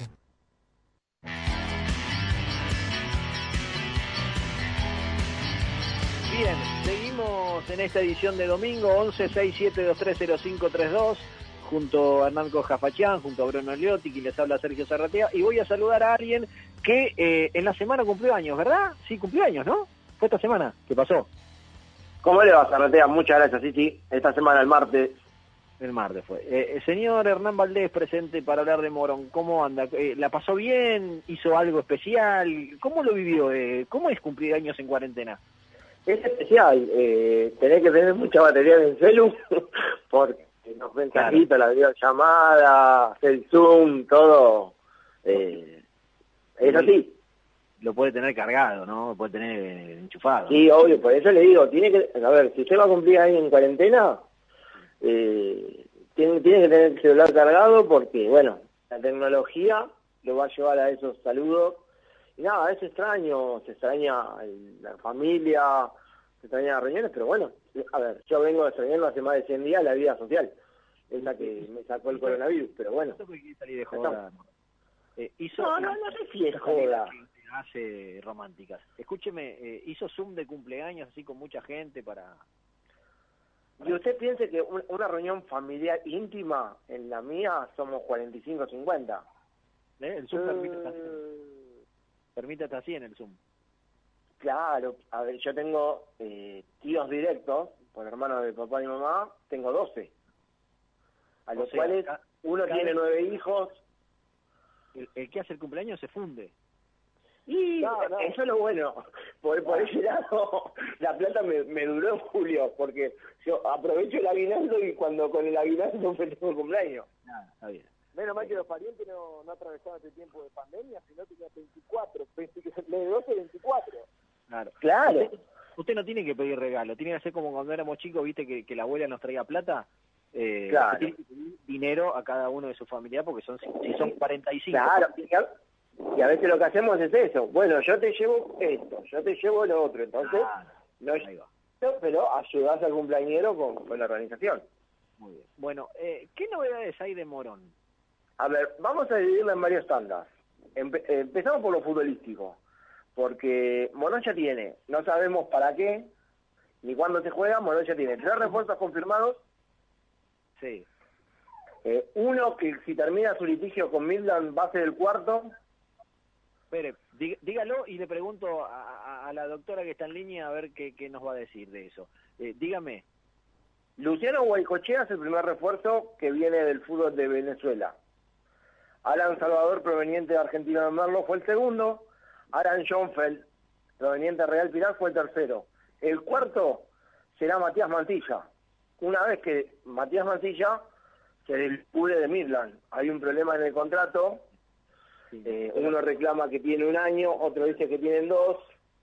Bien. Si el jugador queda libre, va a venir a Morón. Hago un punto. Eh, la saludo a la doctora, a Viviana Ortiz Aras, eh, que sabe todo de Midland. Vivi, ¿cómo estás y qué se sabe de esta situación del arquero? ¿Qué tal, Sergio? Bueno, buenas tardes a todos. Eh, sí, como decía ahí el compañero, se tiene que desvincular Matías Mancilla, está en negociaciones con la dirigencia para que eh, pueda irse de Midland. Entiendo que a Morón, que tiene una propuesta fuerte allí, Eh, lo último que sé es que estaban en, en tratativas y en cualquier momento yo creo que en estos días vamos a tener novedades para que el jugador eh, pueda pueda quedar a, disposición, pueda quedar el pase libre y pueda, pueda ir eh, a Deportivo Morón, que es el, el club que lo pretende. Bien, bueno, entonces ya tiene el cuarto refuerzo ahí, Valdés. Bueno, si le sumamos ese cuarto refuerzo, yo creo que ahí Morón se retira, porque eh, Morón tiene siete jugadores con continuidad de contrato hasta junio del 2021, y en la semana renovaron los que tenían contrato con vencimiento el 30 de junio pasado, porque Damián Ackerman va a continuar seis meses más en Morón, porque salvaba a ser el arquero titular, peleándolo con Mantilla cuando firme, eh, Cor Matías Cortave, Nico Martínez el histórico, junto con Ezequiel D'Angelo y el capitán Emiliano Mayola, firmaron contrato la prórroga de seis meses. El que también firmó prórroga, pero por un año, y Morón le va a adquirir el 50% de su pase, es Kevin Gisi.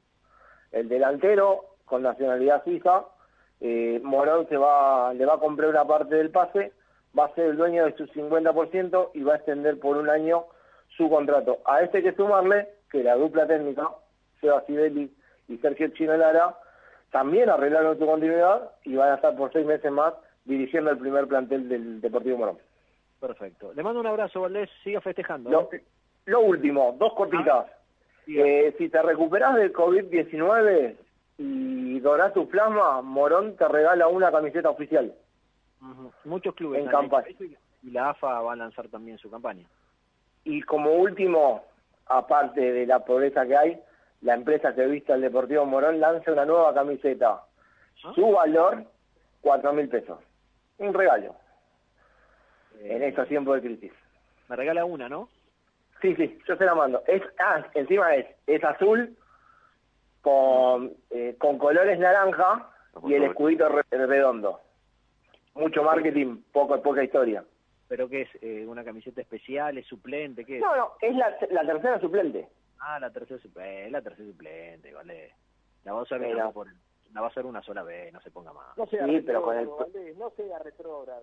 Pero con el precio, los colores, no, no le pegamos nada. Precios- el, precio, el precio sí, pero los colores es una tercera camiseta. ¿Qué, qué problema hay? Abra un poco más la cabeza, Valdés. Por favor, no, no sea así. eh. Chao, Valdés. Ustedes están, en, ustedes están en paz y amor y yo soy el atacante. Claro, Claro. son cuatro luquitas. Cuatro lucas. ¿Quién no tiene cuatro lucas? ¿Qué son cuatro lucas en este momento? Nada, un cambio, un vuelto. Tómesela, Valdés. Chau, chau. No me quiero. No, muchachos, buen domingo. Chau, amigo. Ahí está, Hernán Valdés. Eh, doctora, eh, querida Vivi, sigo con usted. Eh, cerremos Midland y vamos por otros lados. Usted me guía, usted manda. Sí, bueno, en Midland eh, ya hace varias semanas que se conocieron los jugadores que, que no van a ser tenidos en cuenta, las bajas, eh, aquellos que se les venció el contrato el 30 de junio, otros que, que renovaron también, una lista importante de jugadores que renovaron, eh, están en tratativas, como decíamos, Matías Mancilla y Víctor Mesa, que va a rescindir su contrato, pero bueno, eh, en este tiempo que están cerradas las escribanías no se pudo hacer esa operación, sí con Matías el Chino Correa, que fue el último que rescindió, que eran los que tenían contrato hasta el año próximo, y después siguen los entrenamientos de manera virtual, monitoreados por el cuerpo técnico de Midland y esperando el retorno de las prácticas de, de manera presencial, eso por el lado del cinebrero. Ujú. ¿Y de los otros lados que usted tiene cobertura? Bueno, después del lado de Deportivo Merlo, decir que son cuatro los jugadores que, que van a seguir por el momento, porque son los que tienen el contrato vigente, como Raúl El Duy Pérez, Juan Metrori, Gregorio Abreu y Francisco Agos, y los juveniles que formaban parte de, del plantel de primera también, y con Federico Turci se llegó a un acuerdo con Acasuso para que continúe por lo menos hasta diciembre de este año, con el resto del plantel se está negociando la parte económica, ¿no? La idea del cuerpo técnico y de la dirigencia es que siga la mayoría del plantel, pero bueno, eh, juega con papel importante lo económico. El logro va a estar, ¿no? Y están negociando, yo creo que sí, es uno de los que va a seguir, pero bueno, eh, falta todavía cerrar, cerrar los contratos. Bien. ¿Y en argentino? Bueno, en Argentina lo decía ahí el compañero Valdés, lo más importante es la salida de, de Alan Salvador, que se fue a Deportivo Morón, bueno, un salto importante para el jugador eh, del conjunto académico y el resto del plantel, eh, la mayoría, diría todo el plantel, eh, se va a quedar, renovó eh, en el club y bueno, a la espera de, de la reanudación de los entrenamientos. Perfecto. Bueno, eh, le mando un abrazo, querida doctora. ¿eh? Cuídese. Bueno. ¿Cómo, cómo está el niño? Eh, en este momento está durmiendo la siesta. Bien, bien, está bien, creciendo un montón. Perfecto. Nos quedamos tranquilos entonces. Bueno, Eh, un beso. chau, chau. Ahí estaba Viviana Ortizalas y nos vamos a Junín. Está el señor Sergio Penela. ¿Cómo le va, estimado? ¿Todo bien? ¿Qué tal? ¿Cómo están ustedes? Bien, bien, aquí estamos esperando que, que pase un poco todo esto y, y que podamos volver a, a estar en alguna tribuna de, de algún estadio que nos toque que, que ir, ¿no? Pero bueno, todavía falta un poco y, y acá estamos a la expectativa también de lo que está pasando con, con Sarmiento, ya con, con dos bajas. Es verdad, con- es verdad, ha llegado alguna algún título en alguna nota que, que, que hay lío entre el plantel y las renovaciones con la dirigencia. ¿Es verdad? ¿Están así? Y acá se pensaba que en un momento se iba a consensuar entre todo el equipo para ver qué se iba a hacer con aquellos que eh, ya se les cumplía, el que se les cumplió, digamos, el contrato el 30 de junio. Y van a ver si algunos querían, con lo que se había hablado, de seguir hasta el 31 de diciembre, de ampliar ese, ese contrato. Pero algunos ya dijeron que no, otros eh, decidieron hacerlo en forma personal, no hacerlo con el equipo, de sentarse el equipo eh, a charlar, que en el caso de eh, Yamil Garnier, Lautaro Geminiani, Wilfredo Olivera, Lucas Landa, Gabriel Graciani, Federico Bismada, Franco Ley, Fabio Vázquez, Francisco Molina, Claudio Pombo, Ariel Cólcera, Pablo Magnín, Fernando Núñez y Diego Chávez, esos son los que se le venció el contrato. Entonces, pensaban que entre ellos iban a consensuar una rebaja del sueldo que le proponía Sarmiento hasta tanto no se juegue y ampliar el, eh, el contrato hasta el 31 de diciembre, pero eh, parece que cada uno quería hacerlo en forma personal y cada uno quería arreglar a su manera. Eso es un poco el panorama en cuanto a lo que fue el plantel. No consensuaron entre ellos, yo arreglo por mi lado, vos arreglar por el tuyo y vemos cómo serán los pasos a seguir. Lo cierto es que ya hay dos bajas, uno el de, y dos bajas importantes, como la de Facundo Castelli que regresó a Godoy Cruz de Mendoza, que es la entidad que tiene su pase, ¿no?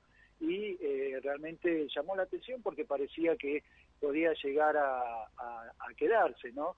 Pero bueno, la otra es el delantero Fernando Núñez, a quien también se le acabó eh, el, el pase y también decidió volver. Así que, y hay una que es la que están peleando la muerte los dirigentes de Sarmiento, el goleador, Pablo Magnín. Pablo Magnín, yo tuve un diálogo en la semana, mediados de semana, y me decía que hasta ahora él sigue en Sarmiento, pero si está la posibilidad de un club con un mejor eh, contrato, seguramente va a optar por ese mejor contrato. Hasta ahora él dice que no tiene nada, que hay que esperar, que con el tema este de que hasta que no se vuelva a un entrenamiento para ver también cómo se vuelve a todo, todavía nada. Pero es el jugador en el cual los dirigentes de Sarmiento están apostando fuerte porque es el goleador del campeonato, porque es el, el jugador que, que en cierta forma eh, es eh, el único delantero que queda junto con Sergio Quiroga. Y aparte, sabemos de lo que ha explotado eh, Pablo Magnín acá en Junín, ¿no? Que hoy todos los clubes...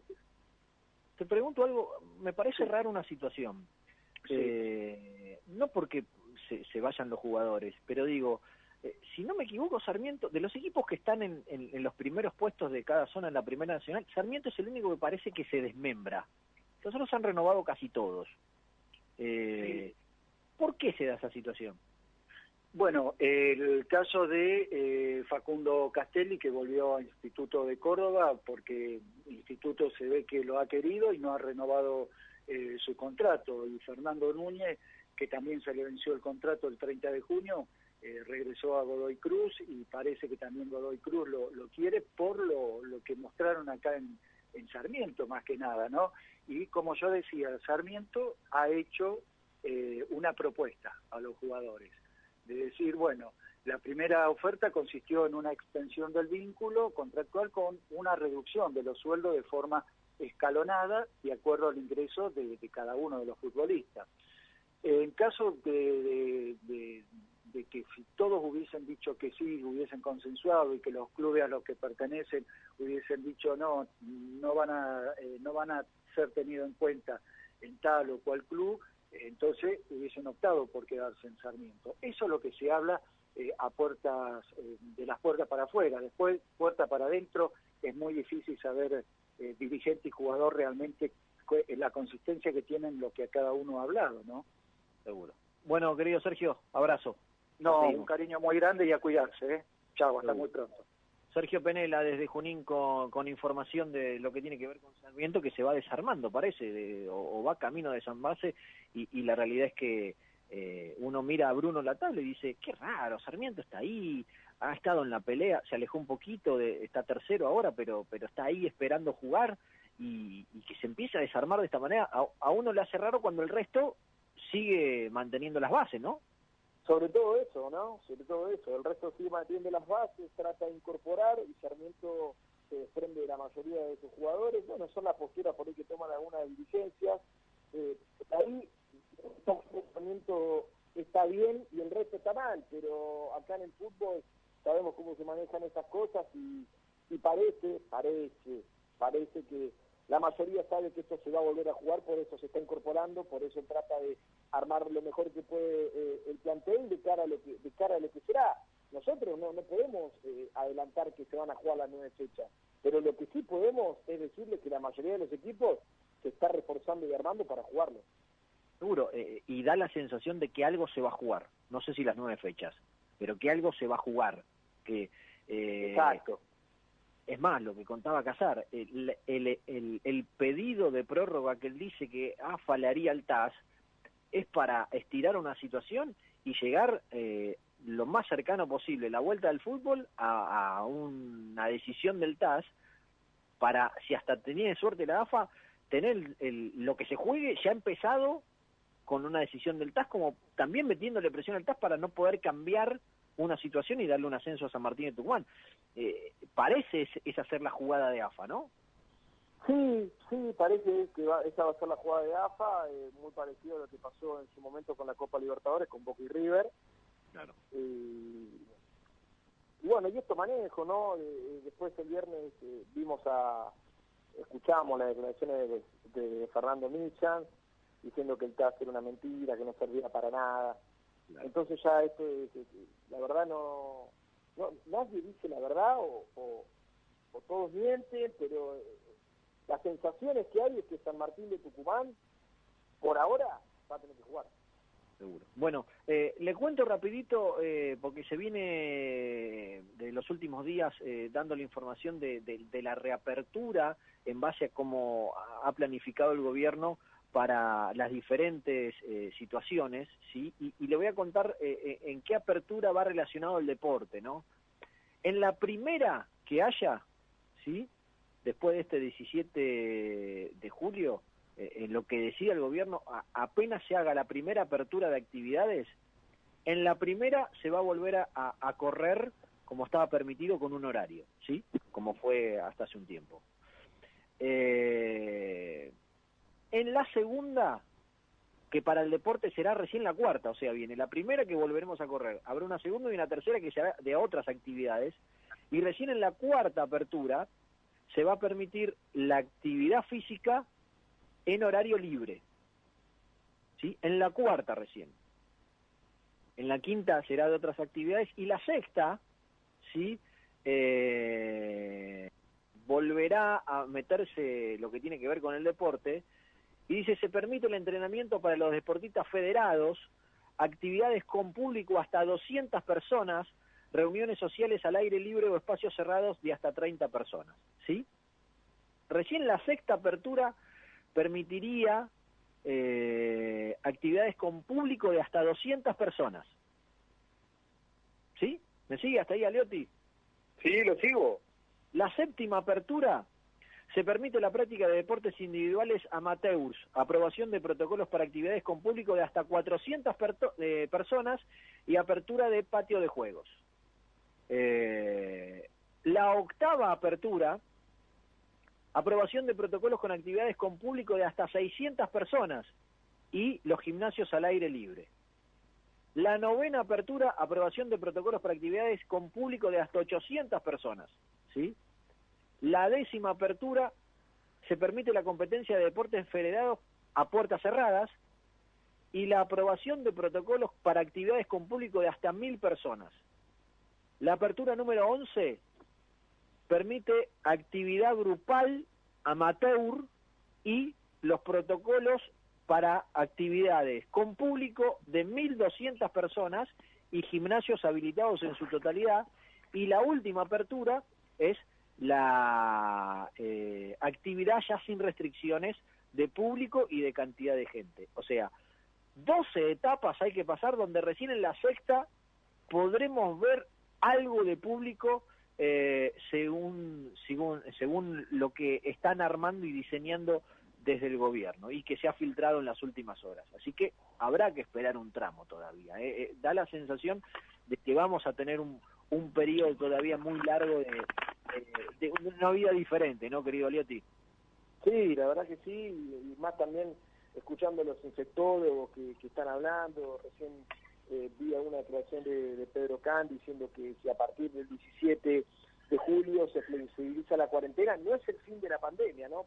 también para que lo vayan entendiendo, porque por ahí algunos eh, malinterpretan la información y bueno, empiezan los, inconvenientes más serios. Pero la verdad que, bueno, esa es un adelanto de lo que se viene y, y bueno, parece que empieza a tomar forma la vuelta del fútbol en la República Argentina y sobre todo en la ciudad autónoma de Buenos Aires porque eh, provincia tiene otro tipo de, restricciones.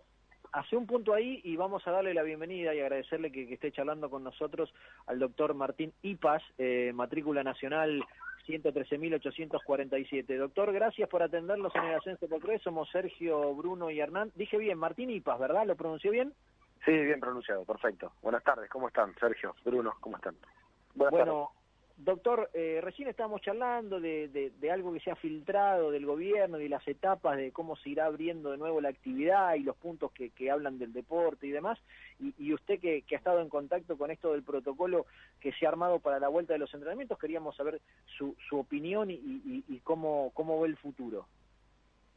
A ver, eh, bueno, una cosa, creo que la intención del protocolo en lo que estamos trabajando es llegar al día en el que todos ansiamos que se vuelva a poder entrenar, no llegar de manera improvisada, llegar ya con un protocolo para eh, resguardar la salud de todos los integrantes de, los planteles, o sea, no solo los jugadores, sino de todos los trabajadores del fútbol, eh, porque, como decía recién tu compañero, eh, el día que se abra de vuelta la puerta no va a estar superada la pandemia. Entonces, eh, creo que el protocolo, la intención es esa, tener un, plan para eh, poder prevenir o intentar prevenir de las infecciones entre los planteles y en el caso de que, de que pase, eh, tener un plan de contingencia.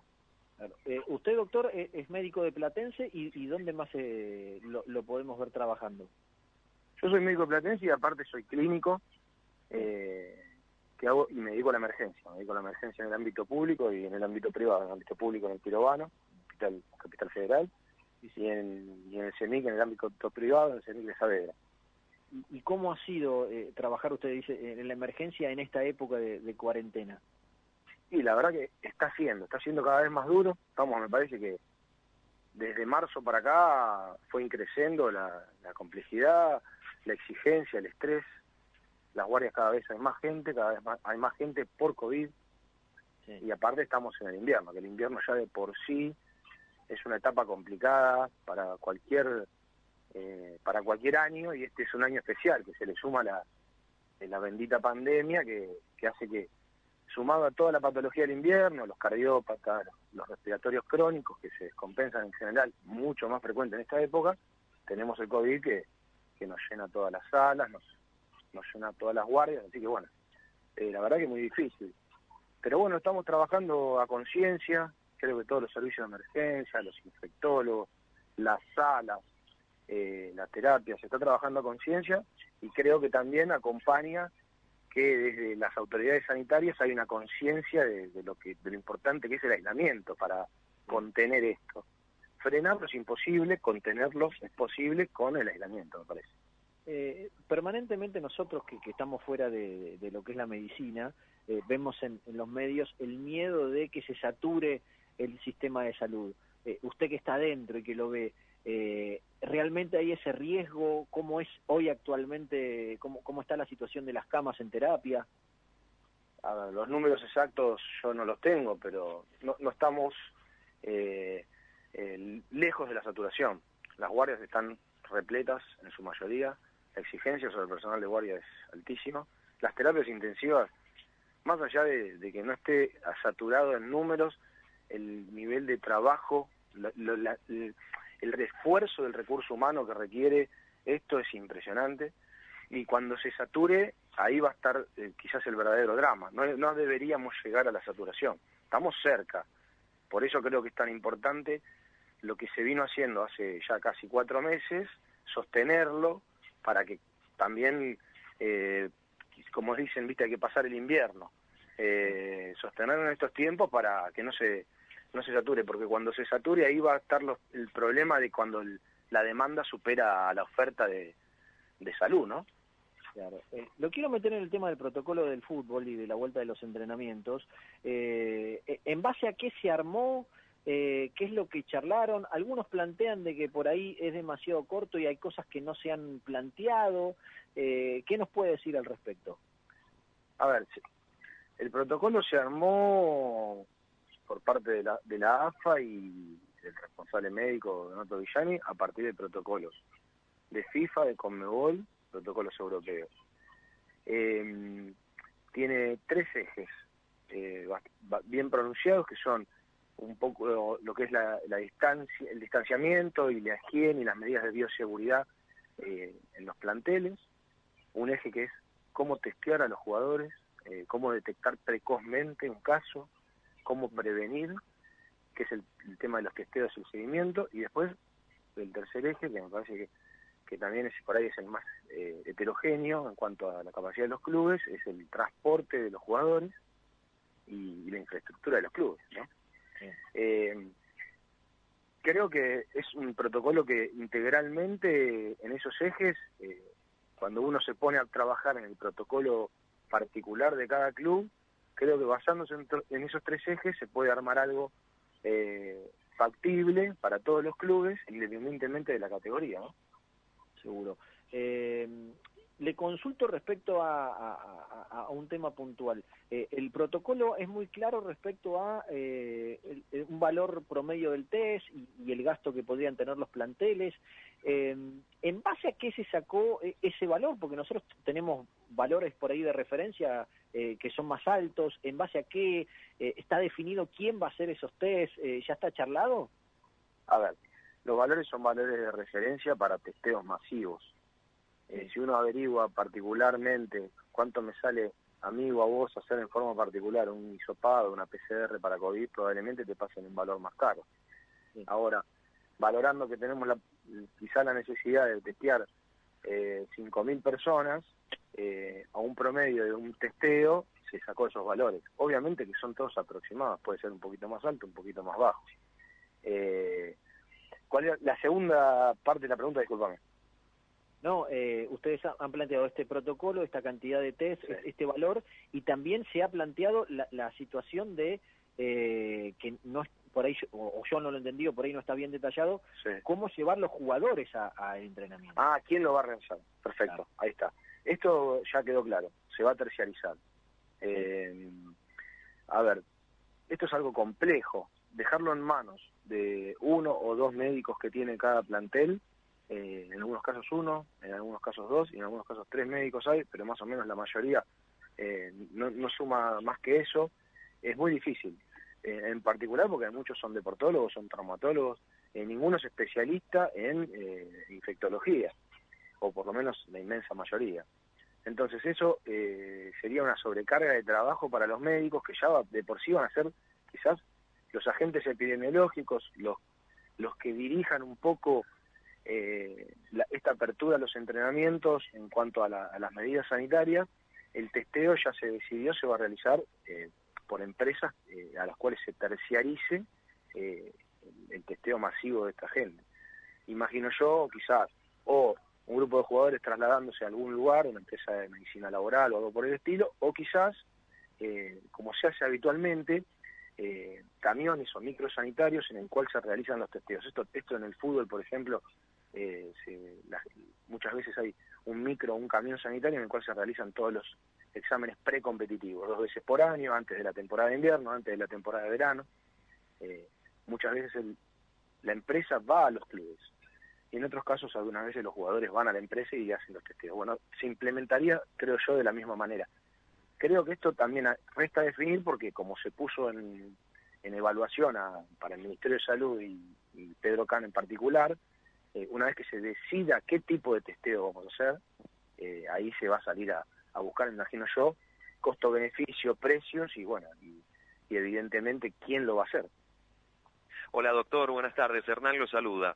Hola, eh, bueno, existen diversas posturas, eh, hay muy amplias y variadas opiniones respecto también de cada una de las oportunidades y las necesidades que tienen cada uno de los clubes, mirándolo de arriba hacia abajo, de abajo para arriba, como usted quiera. En este sentido, lo que le quiero preguntar, y dadas también las respuestas que nos dan muchos de los dirigentes, le pregunto si es fundamental el no paso por los vestuarios a partir de poder volver a los entrenamientos. Sí, yo creo que es fundamental. Eh, si hay algún lugar donde el virus se transmite en nuestra experiencia es en los ámbitos cerrados y aglomerados de gente. Lo vemos nosotros, la gente que se contagia, y mismo incluso el personal de salud, que es uno de los principales focos de contagio, ¿dónde se contagian? En una sala de médicos, en una sala, en un, vestuario. creo que es fundamental. Yo lo hablaba en un Zoom con el plantel de Platense y creo que muchos de los médicos ya lo están hablando con sus planteles. Hay que repensar culturalmente el fútbol. Uno, eh, ustedes lo conocen, el futbolista, todo el plantel llega, toman unos mates, llegan, en general llegan una hora antes del, inicio del entrenamiento, toman un mate, en algunos casos se desayuna, se cambia, se, se sociabiliza. Es parte de la cultura del fútbol, el folclore del fútbol. Eso hay que replanteárselo por lo menos mientras estemos bajo este contexto epidemiológico eh, no se va a poder compartir un mate, no se va a poder compartir un vestuario. El, futbolista probablemente ya tenga que llegar cambiado a los previos e irse y bañarse en su casa, lo más probable. Eh, salvo infraestructuras muy, muy grandes que, lo permitan, pero si no, en la gran mayoría de los clubes va a tener que ser así. La utilería va a tener que estar a distancia. al, al consultorio médico se va a entrar.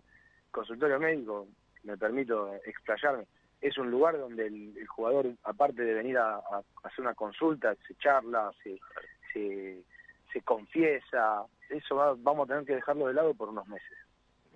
Bien, y en ese sentido mencionaba usted respecto del tema del Zoom, estos encuentros virtuales que deben tener seguramente con los planteles, con eh, todo tipo de, de, consultas por parte también de los profesionales y las profesionales del fútbol.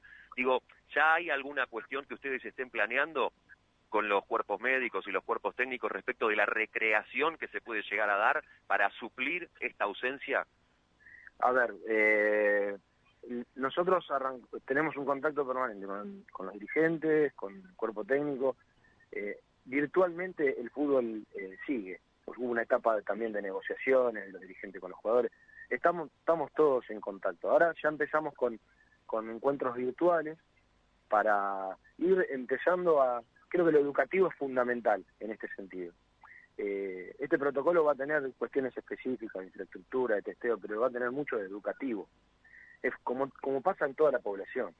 Eh, como de a poquito se fue educando a la gente en el aislamiento, en el uso de tapaboca, en el lavado de manos frecuente, en la higiene, en, la higiene en general, bueno, lo mismo va a pasar eh, con el futbolista y lo que es el plantel, todos los trabajadores de fútbol. Vamos a tener que educarlos todos nos vamos a tener que educar, no, no solo nosotros.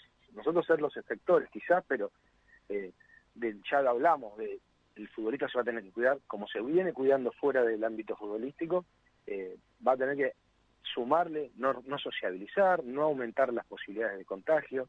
Esto va a ser así durante unos meses mientras tengamos esta pandemia activa y no haya una vacuna o un tratamiento eficaz, vamos a tener que cuidarnos y va a tener que ser todo bastante estricto.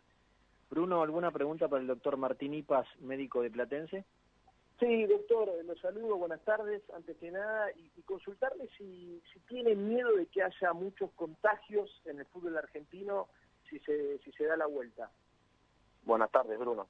A ver, eh, el protocolo y, y todos nosotros vamos a estar eh, regidos por las autorizaciones de, de, la, de precisamente la, autoriza, la autoridad sanitaria. Eh, nosotros no, el fútbol no va a arrancar sin que dé el ok eh, el Ministerio de Salud, el Gobierno Nacional, con lo cual cuando arranquemos uno va a estar tranquilo que va a estar en una fase manejable de la epidemia. Ahora bien, el protocolo también no garantiza ni intenta garantizar eh, que nadie se va a contagiar. Es imposible, nadie lo puede garantizar eso. Eh, el protocolo lo que intenta es eso, el testeo, el testeo de todo el plantel, las medidas como para no contagiarnos. Y en el caso de contagio, un, un contagio y un, una detección temprana de ese contagio para que no se transforme en una cadena de contagios. Esa es la idea del protocolo. Todos sabemos que quizás tengamos casos, eso no, no, no va a haber que escandalizarse, pienso yo. Eh, después se verá. La idea es que cuando arranquemos, tener esa, esa certeza de tener herramientas para qué, para prevenir y para que en caso de que se dé, neutralizarlo lo más pronto posible y que no se transforme en una cadena. Y bueno, y siempre dentro de un contexto epidemiológico favorable y que, que nos autorice a arrancar. y la otra es si cree eh, que hay algunas instituciones, eh, sobre todo la de Primera Nacional y la Liga Profesional de Fútbol, que están más preparadas para, para que no haya tanto contagio como por ahí en la Primera B, Primera C y Primera D. Sí, bueno, eso creo que eh, uno supone, quizás pensando lógicamente, en que a medida que, que uno va profundizando en el ascenso, la infraestructura es menor y las posibilidades son menores, pero eh, la idea también es eh, que esto sea democrático y que sea homogéneo para todo el fútbol, que este protocolo se aplique a todo el fútbol y de esa manera eh, intentar que, que los contagios no sean mayores en, la, en, en las categorías inferiores. La idea del protocolo es que sea factible para todas las categorías. Entonces, con esa idea es eh, arrancar de una manera homogénea y democrática. Después, si hay más posibilidades o no, creo que depende mucho también de la conducta individual, de, de depende mucho de la conciencia que se tome plantel por plantel. Y bueno, y si en el caso de que se empiecen a dar, habrá que detectar los focos, sea en Primera D o en, en la Liga Profesional de Fútbol. Eh, Doctor, Sí. Puede ser que, que, que, por ahí en las categorías menores o según cada club como considere, algunos sigan entrenando por Zoom y hagan un día Zoom, un día entrenamiento normal o normal dentro de lo que se puede el protocolo, ¿no? Digo, pero puede ser que sigan trabajando eh, algunos días en Zoom. Y eh, no sería extrañar, eh, me parece que es algo a, a tener en cuenta. Creo que cual, la, la, creatividad en estos casos eh, es fundamental si uno no tiene las condiciones adecuadas para entrenar cinco o seis veces por semana como se entrena en el fútbol, eh, de, de, manera biosegura, eh, habrá que buscarle la alternativa virtual. Creo que, que toda alternativa es válida si es en pos de prevenir el contagio y si estamos autorizados de poder entrenar adecuadamente. Eh, una la, la, la, virtualidad se está dando en muchos aspectos de la vida, básicamente en todos, en, desde el aspecto familiar, emocional, hasta en el aspecto educativo y laboral, con lo cual el fútbol no escapa a eso. Así que creo que eh, es una buena estrategia si no se pueden garantizar las, la, las condiciones adecuadas para la bioseguridad del plantel.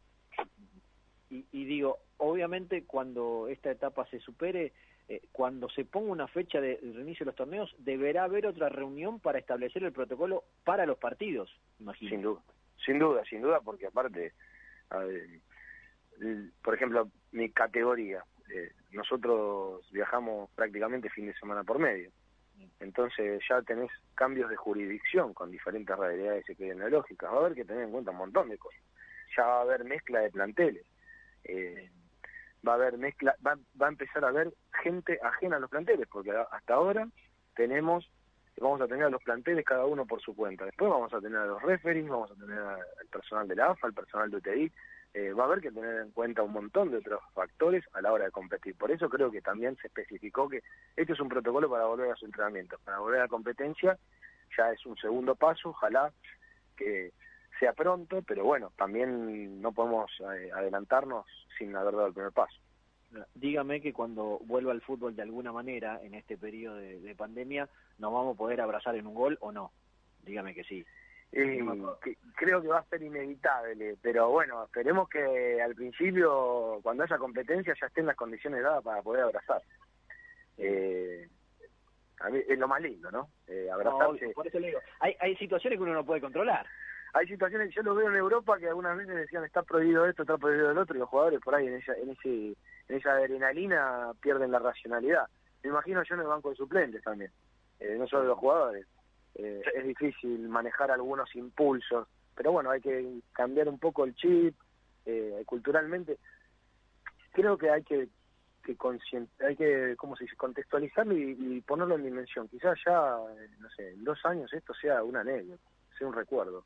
Entonces, es una etapa en la que hay que cambiar las costumbres y, hacer un esfuerzo, y bueno, y, cuando pase será recordado como, como una situación media dramática, pero bueno, vamos a poder volver a abrazar, nos va a poder tomar mate uno, eh, pero bueno, o quizás haya cosas que cambien eh, definitivamente, eh, como lo del mate. En muchos casos hay gente que dice, bueno, yo ya no tomo más mate en el grupo. No lo digo solo por los jugadores, sino por, por un montón de gente fuera de la vida futbolística.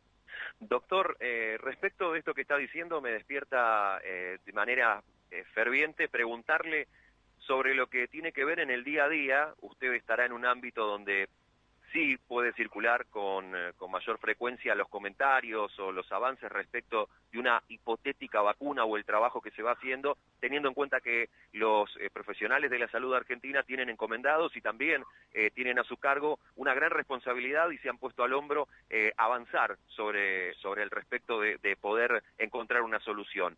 ¿Cómo, ¿Cómo podemos charlarlo a esta fecha? ¿Cómo podemos desarrollarlo a partir de la, de la opinión que usted tiene? creo que a esta fecha eh, vale recalcar que el trabajo de los científicos argentinos, ya desde antes que se declare la cuarentena, ya estaba, había mucha gente apuntando los cañones hacia eso, eh, mucha gente muy solidaria, con, con trabajos de universidades públicas, eh, lugares del Estado como el INTI que, o el Ministerio de Industria, que intenta desarrollar eh, proyectos científicos que acordes y específicos sobre esta pandemia. Eh, hemos sido elegidos como país para, para probar la vacuna. Eso no, no, no es casualidad, eso habla de que hay un contexto científico acorde, no se prueba una vacuna, se prueba, son laboratorios, uno norteamericano, gigante en la industria farmacéutica, y, y otro alemán que eligieron al país, eso porque hay un sustento científico y hay calidad eh, como para investigar eso. Lo cerca o lejos que podamos estar de la vacuna, eh, ya por ahí excede mi posibilidad de análisis, pero parece ir encaminado hacia ello, no parece ser para acá 15 días, y aparte de una vez que se desarrolle la vacuna, eh, también eh, comercializarla, o por lo menos producirla y comercializarla a nivel mundial va a ser también otro, otro tiempo que requería eso. Eh, con respecto a la verdad que los científicos argentinos han, tienen una creatividad y han sacado test, bueno, de hecho se están dentro de los test que, quizás puedan realizarse, sean test nacionales, lo cual sería, obviamente, abarataría muchísimo los costos eh, y gente y son test de calidad. Así que bueno, eh, creo que... Y después tratamientos, hay un montón de, de tratamientos que se están probando. Eh, ninguno se ve una respuesta dramática, lo del plasma de convalecientes es, es, es algo bastante alentador, aparte genera una cultura de la, solidaridad interesantísima que se, se está dando entre la gente que ya se contagió, está donando plasma, se ven avances, se ven respuestas bastante buenas también en, en los pacientes en los cuales se está efectuando el tratamiento. Ninguno es la panacea por el momento, eh, ninguno es la panacea. Pero bueno, eh, todo suma y, quizá no en un futuro muy lejano tengamos alguna terapéutica que sea efectiva y lo mejor sería una vacuna, obviamente, para prevenirla. Doctor, mil gracias por este rato con nosotros. ¿eh? Bueno, gracias a ustedes por la oportunidad de charlar un rato. Un abrazo y buen domingo. Gracias. Igualmente. Un abrazo grande. El doctor Martín Ipas, médico de Platense, charlando con nosotros, que estuvo eh, en la reunión de protocolos y, y dándonos detalles de eso y, y de lo que se viene en el fútbol argentino. Le pido al querido Javier Landó, allí en la operación técnica, el número 4, si vamos con información de diferentes clubes del fútbol de ascenso en la voz de Luciano Páez y ya seguimos hasta las 4 de la tarde, todavía mucho más, eh, quédate prendido, somos el ascenso por tres. A ver, dale. Club 947. Club 947. 947. El fútbol. Hecho radio. Operar con cheques es cómodo. Ahora puede serlo más todavía. Llegó eCheck Credit Cop, un medio de pago completamente electrónico con el que podés emitir, endosar, depositar y descontar. Como cualquier cheque, pero mejor. Utiliza eCheck Credit Cop estés donde estés, desde Credit Cop móvil o tu banca internet. Además, te permite la emisión masiva en un solo clic y es más económico. Adherite a iCheck Credit Cop y listo, empezá a operar. iCheck Credit Cop, más económico, más seguro, más fácil. Consulta beneficios especiales en www.bancocreditcop.coop. Banco Credit Cop Cooperativo. La banca solidaria. Tendencias, personajes, moda, viajes, tecnología, circuitos, bares y restaurantes. El planeta urbano, un universo de lifestyle donde el protagonista sos vos.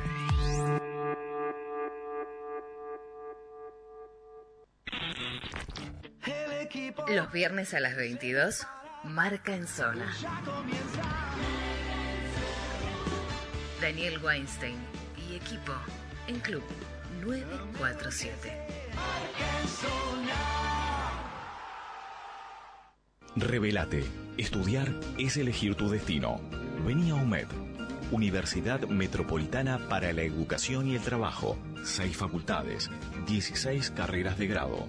umed.edu.ar Club 947. Hecho radio.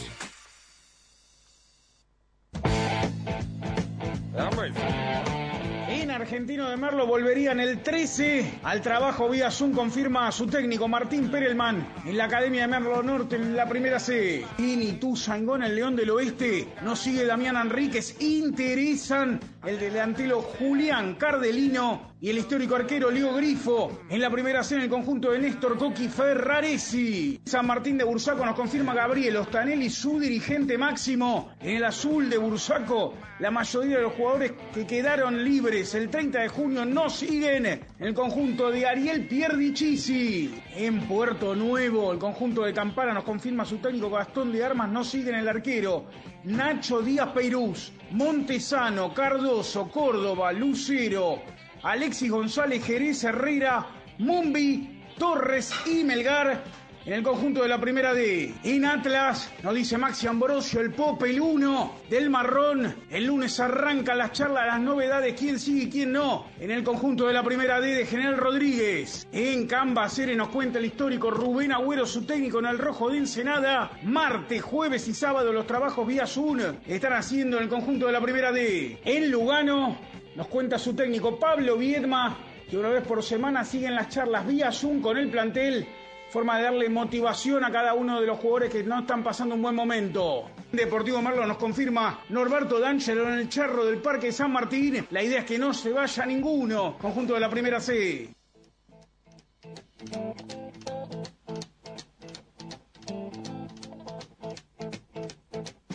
En vivo 3 menos 10 de la tarde en toda la República Argentina. Eh, Aleotti, toma el dato de lo que dijo el doctor eh, Martinipa recién charlando con nosotros, porque me parece que hay clubes, la D, la C, si vuelven a jugar, los entrenamientos pueden ser mezclados un día sí por Zoom, un día en la cancha, un día Zoom, un día cancha. ¿eh? Bueno, tomo nota y lo dejo aceptado. Eh, va- vamos a ver, pero pero me han dicho de que, que algunos clubes entienden de que por ahí esa es la, la mejor opción para, para las categorías más chicas, ¿sí? Eh, no, no es que esté reglamentado, sino que tomen esa, esa determinación. Por ahí los días que hacen físico lo hagan eh, en la casa por Zoom y cuando tengan que hacer más trabajos con pelota en sí, vayan al lugar de entrenamiento. Pero bueno. Tengo una información de, Defensores Unidos en la primera B, si quieren se las comparto, compañeros. Compártame, compártame. ¿Usted con Jafachá tiene de Quilmes para contar también? Ya lo tenemos, Hernán, en un instante. Está bueno, eh, dígame. Bueno, en Defensores Unidos eh, todo está supeditado a la llegada de un nuevo técnico. En las últimas horas empezó a sonar fuerte el nombre de un viejo conocido en la institución celeste de Zárate, que es Gustavo Puebla, quien supo comandar al equipo a jugar la final del reducido ante eh, San Miguel. Finalmente San Miguel se quedó con el ascenso, eh, en este año ascendió Sacachispa. Todos los caminos conducen a que Gustavo Puebla esta semana se transforme en el nuevo técnico de Defensores Unidos. Y con esto, de colación, la vuelta de algunos jugadores que estaban a préstamo se arregló la situación contractual con algunos de ellos. Uno, por ejemplo, Emanuel Pentimali, que estaba en Acasuso. Otro de los jugadores que están en condiciones y está interesado la institución de que vuelva, a sabiendo también que me parece que son del gusto del técnico que se viene, Ricardo Priori, el ex volante central de Midland, que también eh, tuvo hace poquito el paso por la institución de Zárate, y atención a este nombre, porque es un jugador que por ahí no fue muy tenido en cuenta en uno de los equipos animadores en la primera B, el máximo ídolo de Defensores Unidos, Javier Velázquez, empieza a estar en la órbita otra vez del conjunto zarateño para una nueva vuelta. Dejaría Almirante y se sumaría al Celeste. Bueno, vamos a darle la bienvenida y a saludarlo y agradecerle estar charlando con nosotros eh, a Valentín Viola. Eh, Valentín, ¿cómo va? Bienvenido al Ascenso por Tres, ¿cómo estás? ¿Cómo andan chicos? ¿Todo bien? Bien, bien, gracias por atendernos. Bueno, ¿dónde estás? Estoy acá en Trenquelauquen, que estamos en, fase fase 4 o 5, creo, lo mismo que Carlos Casares. Así que hoy domingo nos dieron libre y me vine acá a visitar a un amigo a 50 kilómetros de Carlos Casares. ¿Y cuándo te vas para allá? No, no, ya estoy volviendo, ya estoy volviendo para Casares. Una hora estoy allá que mañana, bueno, nos, nos deciden dando un plan para entrenar y para ver si, si podemos ponernos a punto siempre de nuestra cuenta porque nada, como estamos en fase 5, podemos aprovechar a, salir a correr por los parques y eso. Claro. ¿Por qué agropecuario? Y por ahí porque fue todo lo, contrario a lo que me, sucedió en Chicago, un club que es, es totalmente la antítesis, un club que veo totalmente ordenado, que está al día, que, que se respetan los proyectos. Eh, por ahí con el tema de la hinchada es un poco contrario a lo de Chicago, es mucho menos presión, mucho más tranquilo.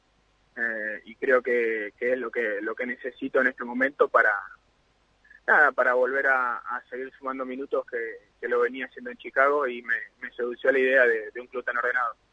Y, cuando te sentás a hablar con, imagino, con, el presidente, ¿no? Con Groboco Patel, eh, te dice, bueno, quiero que vengas porque queremos esto del equipo. ¿Qué te plantea? ¿El ascenso? ¿Pelear arriba? ¿Qué, ¿Cuál es el objetivo? No, no, no, sí, Bernardo está pensando en el ascenso de desde hace años.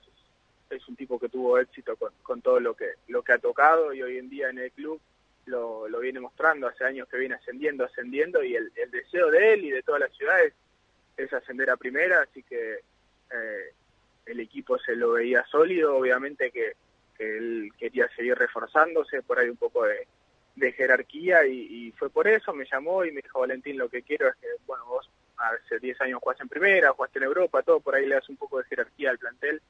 Eh, nos interesa que vengas y yo conocí a Manu Fernández ya de, de cuando yo estaba en primera de Racing, Manu estaba en, reserva, sé cómo trabaja, sé lo serio que es, sé que está en los detalles y, entre todo eso lo que me, que me ofrecieron me terminaron convenciendo. Bruno, ¿alguna pregunta para Valentín Viola?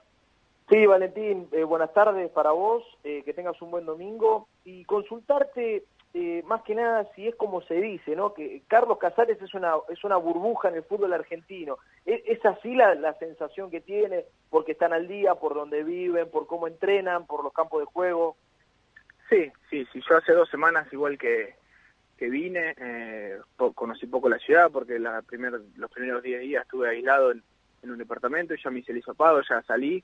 Eh, pero es una ciudad que se vive muy tranquilo, realmente el jugador vive para entrenar y para jugar, eh, que creo que también es positivo y también es, una burbuja porque realmente el jugador vive otra realidad de lo que es el fútbol argentino, acá están al día, eh, cualquier cosa que se necesita está Bernardo que lo consigue, eh, está todo ordenado, el técnico le renovaron por dos años, a los jugadores le han renovado cuando hoy en día la realidad del fútbol argentino es otra, que los clubes intentan deshacerse de jugadores, bueno, Bernardo le renovó a todos los jugadores, eh, entonces se vive otra realidad realmente, por eso hay que, hay que aprovecharla. Hola Valentín, Hernán te saluda, buenas tardes. No con el ánimo, no con el ánimo lógicamente de comparar, eh, el, futbolista va dando pasos hacia adelante entendiendo que es la proyección para darle garantías también a sus familias, crecimiento en lo profesional, en lo económico, etcétera, pero quiero hacer un alto porque mencionabas recién respecto de tu estadía en Nueva Chicago, digo, ¿qué pasó ahí? Pero ¿qué le pasó no solo al jugador que me pueda contar sobre alguna interna dentro o la cuestión dirigencial o cómo se manejan, sino qué le pasó al jugador en ese tramo donde uno parece a veces, dice, voy a crecer porque es una camiseta grande del ascenso, pero en definitiva termina yéndose entendiendo que necesita completamente lo opuesto. Hay un contrapunto tremendo entre Nueva Chicago y Agropecuario en todo sentido, y digo, ¿qué te afectó en vos a Nueva Chicago para que vos hayas tenido que tomar semejante decisión? Mira, cuando, cuando uno toma la decisión de ir, yo realmente la tomé porque es como decir vos, Chicago es un grande del ascenso, pero se tienen que dar varias cosas para tener el éxito futbolístico, no solo en lo personal, sino en lo grupal. Vos sabés bien que para que, todo vaya para adelante tienen que dar un cuerpo técnico consolidado, una dirigencia, eh, un plantel, un referente, que vayan todos para el mismo lado. En Chicago no se cumplieron esas cosas, lamentablemente, como yo eh, expresé en un posteo, eh, me voy triste, pero me voy sabiendo que, que realmente fui un grande, porque nosotros perdíamos los partidos, jugábamos mal, eh, que hay que hacer también autocrítica como jugador, ¿no? ¿no? estoy hablando solo de la dirigencia. Pero la cancha estaba llena, la, gente alentaba, eh, entonces me fui de Chicago sabiendo que es un grande realmente. Hay un montón de cosas que de Chicago no, no me gustaron, que es una lástima porque el club no debería estar como, como está hoy, pero bueno, son cosas que uno no, no sabe antes de ir, que por ahí se las dicen, pero uno no, no llega a creer que, que realmente está en serio pero que después una vez adentro tú te das cuenta que sí. Y es muy difícil, es muy difícil eh, haciendo autocrítica en lo futbolístico, en lo personal y en lo grupal. También es muy difícil que nos vaya bien como equipo si no están las, las cuatro patas de la mesa. Eh, Valentín, eh, estas decisiones que de las que estás hablando, imagino que no se toman de un día para el otro, como que las vas sintiendo, las vas analizando por dentro. ¿Aquel día del partido con Temperley puede ser ese clic para decir, bueno, listo, hasta acá llegué? No, no, no, no, no, no, no. Yo, a ver, eh, no, durante mi contrato eh, siempre intento a lo mejor, siempre intento ser positivo, vamos a dar por Chicago todo lo que sea, vamos a intentar sacar de esta situación. Cuando se me termine el contrato y me, me dicen si quería renovar o si no quería renovar y que lo tenían que ver los técnicos, yo directamente dije no, no quiero renovar, pongo todo en la balanza, lo que pasó, lo que no pasó, pero durante el contrato no, no pienso esas cosas pienso en lo, lo, lo, mejor para Chicago, después cuando se termine el contrato analizaré, como analicé ahora, y, realmente decidí, y ellos también decidieron, ¿eh? ¿eh? no incluirme en la plantilla, porque bueno, obviamente soy eh, era uno de los jugadores más grandes, eh, por ahí con el sueldo más alto, y yo también los entiendo a ellos de, no querer mi continuidad, ahora que no se va a pelear por nada. Seguro. Eh, Valentín, ¿te sentiste defraudado con alguien en particular en Chicago, no, no a Chicago? No, no, no, no, defraudado no, no, no, por ahí se manejaron mal conmigo, eh, me, prometieron algo que después a, los seis meses de, empezado el contrato me dijeron que ya directamente no me, no me podían pagar, que no me iban a pagar. Eh, yo entendí la, la necesidad económica del club, por eso es que me hice un costado y preferí que le paguen a compañeros que por ahí tenían la necesidad mes a mes de cobrar, eh, pero la gente tiene que entender que este también es, mi trabajo. Yo si, si en su momento preferí no cobrar para que cobre otra persona, pero yo realmente lo tengo que cobrar porque es mi trabajo y es mi futuro económico. Eh, así que nada, en algún momento lo voy a cobrar. Valentín, eh, te preguntaba por tu charla con el presidente de Agropecuario y, cuáles eran sus objetivos, que obviamente me planteabas que era ascender. Ahora, eh, ¿qué te planteó de lo que viene en el futuro con este campeonato que Agropecuario está octavo y que quedó parado y que no se sabe cómo va a seguir. Eh, ¿qué, te dijo él y, qué interpretás vos de lo que puede llegar a pasar? No, él, él, tampoco tiene nada nuevo, eh, lo que sabemos todos, no se sabe si se va a jugar un reducido, si no se va a jugar, si se van a jugar las fechas pendientes o si no. Lo único que, planteó Bernardo es que, estemos preparados para cualquier situación. Eh, hoy en día entrenando cada uno por su cuenta, con con los planes que da el profe, ganándole tiempo a la gente que realmente hoy no puede salir un parque a correr.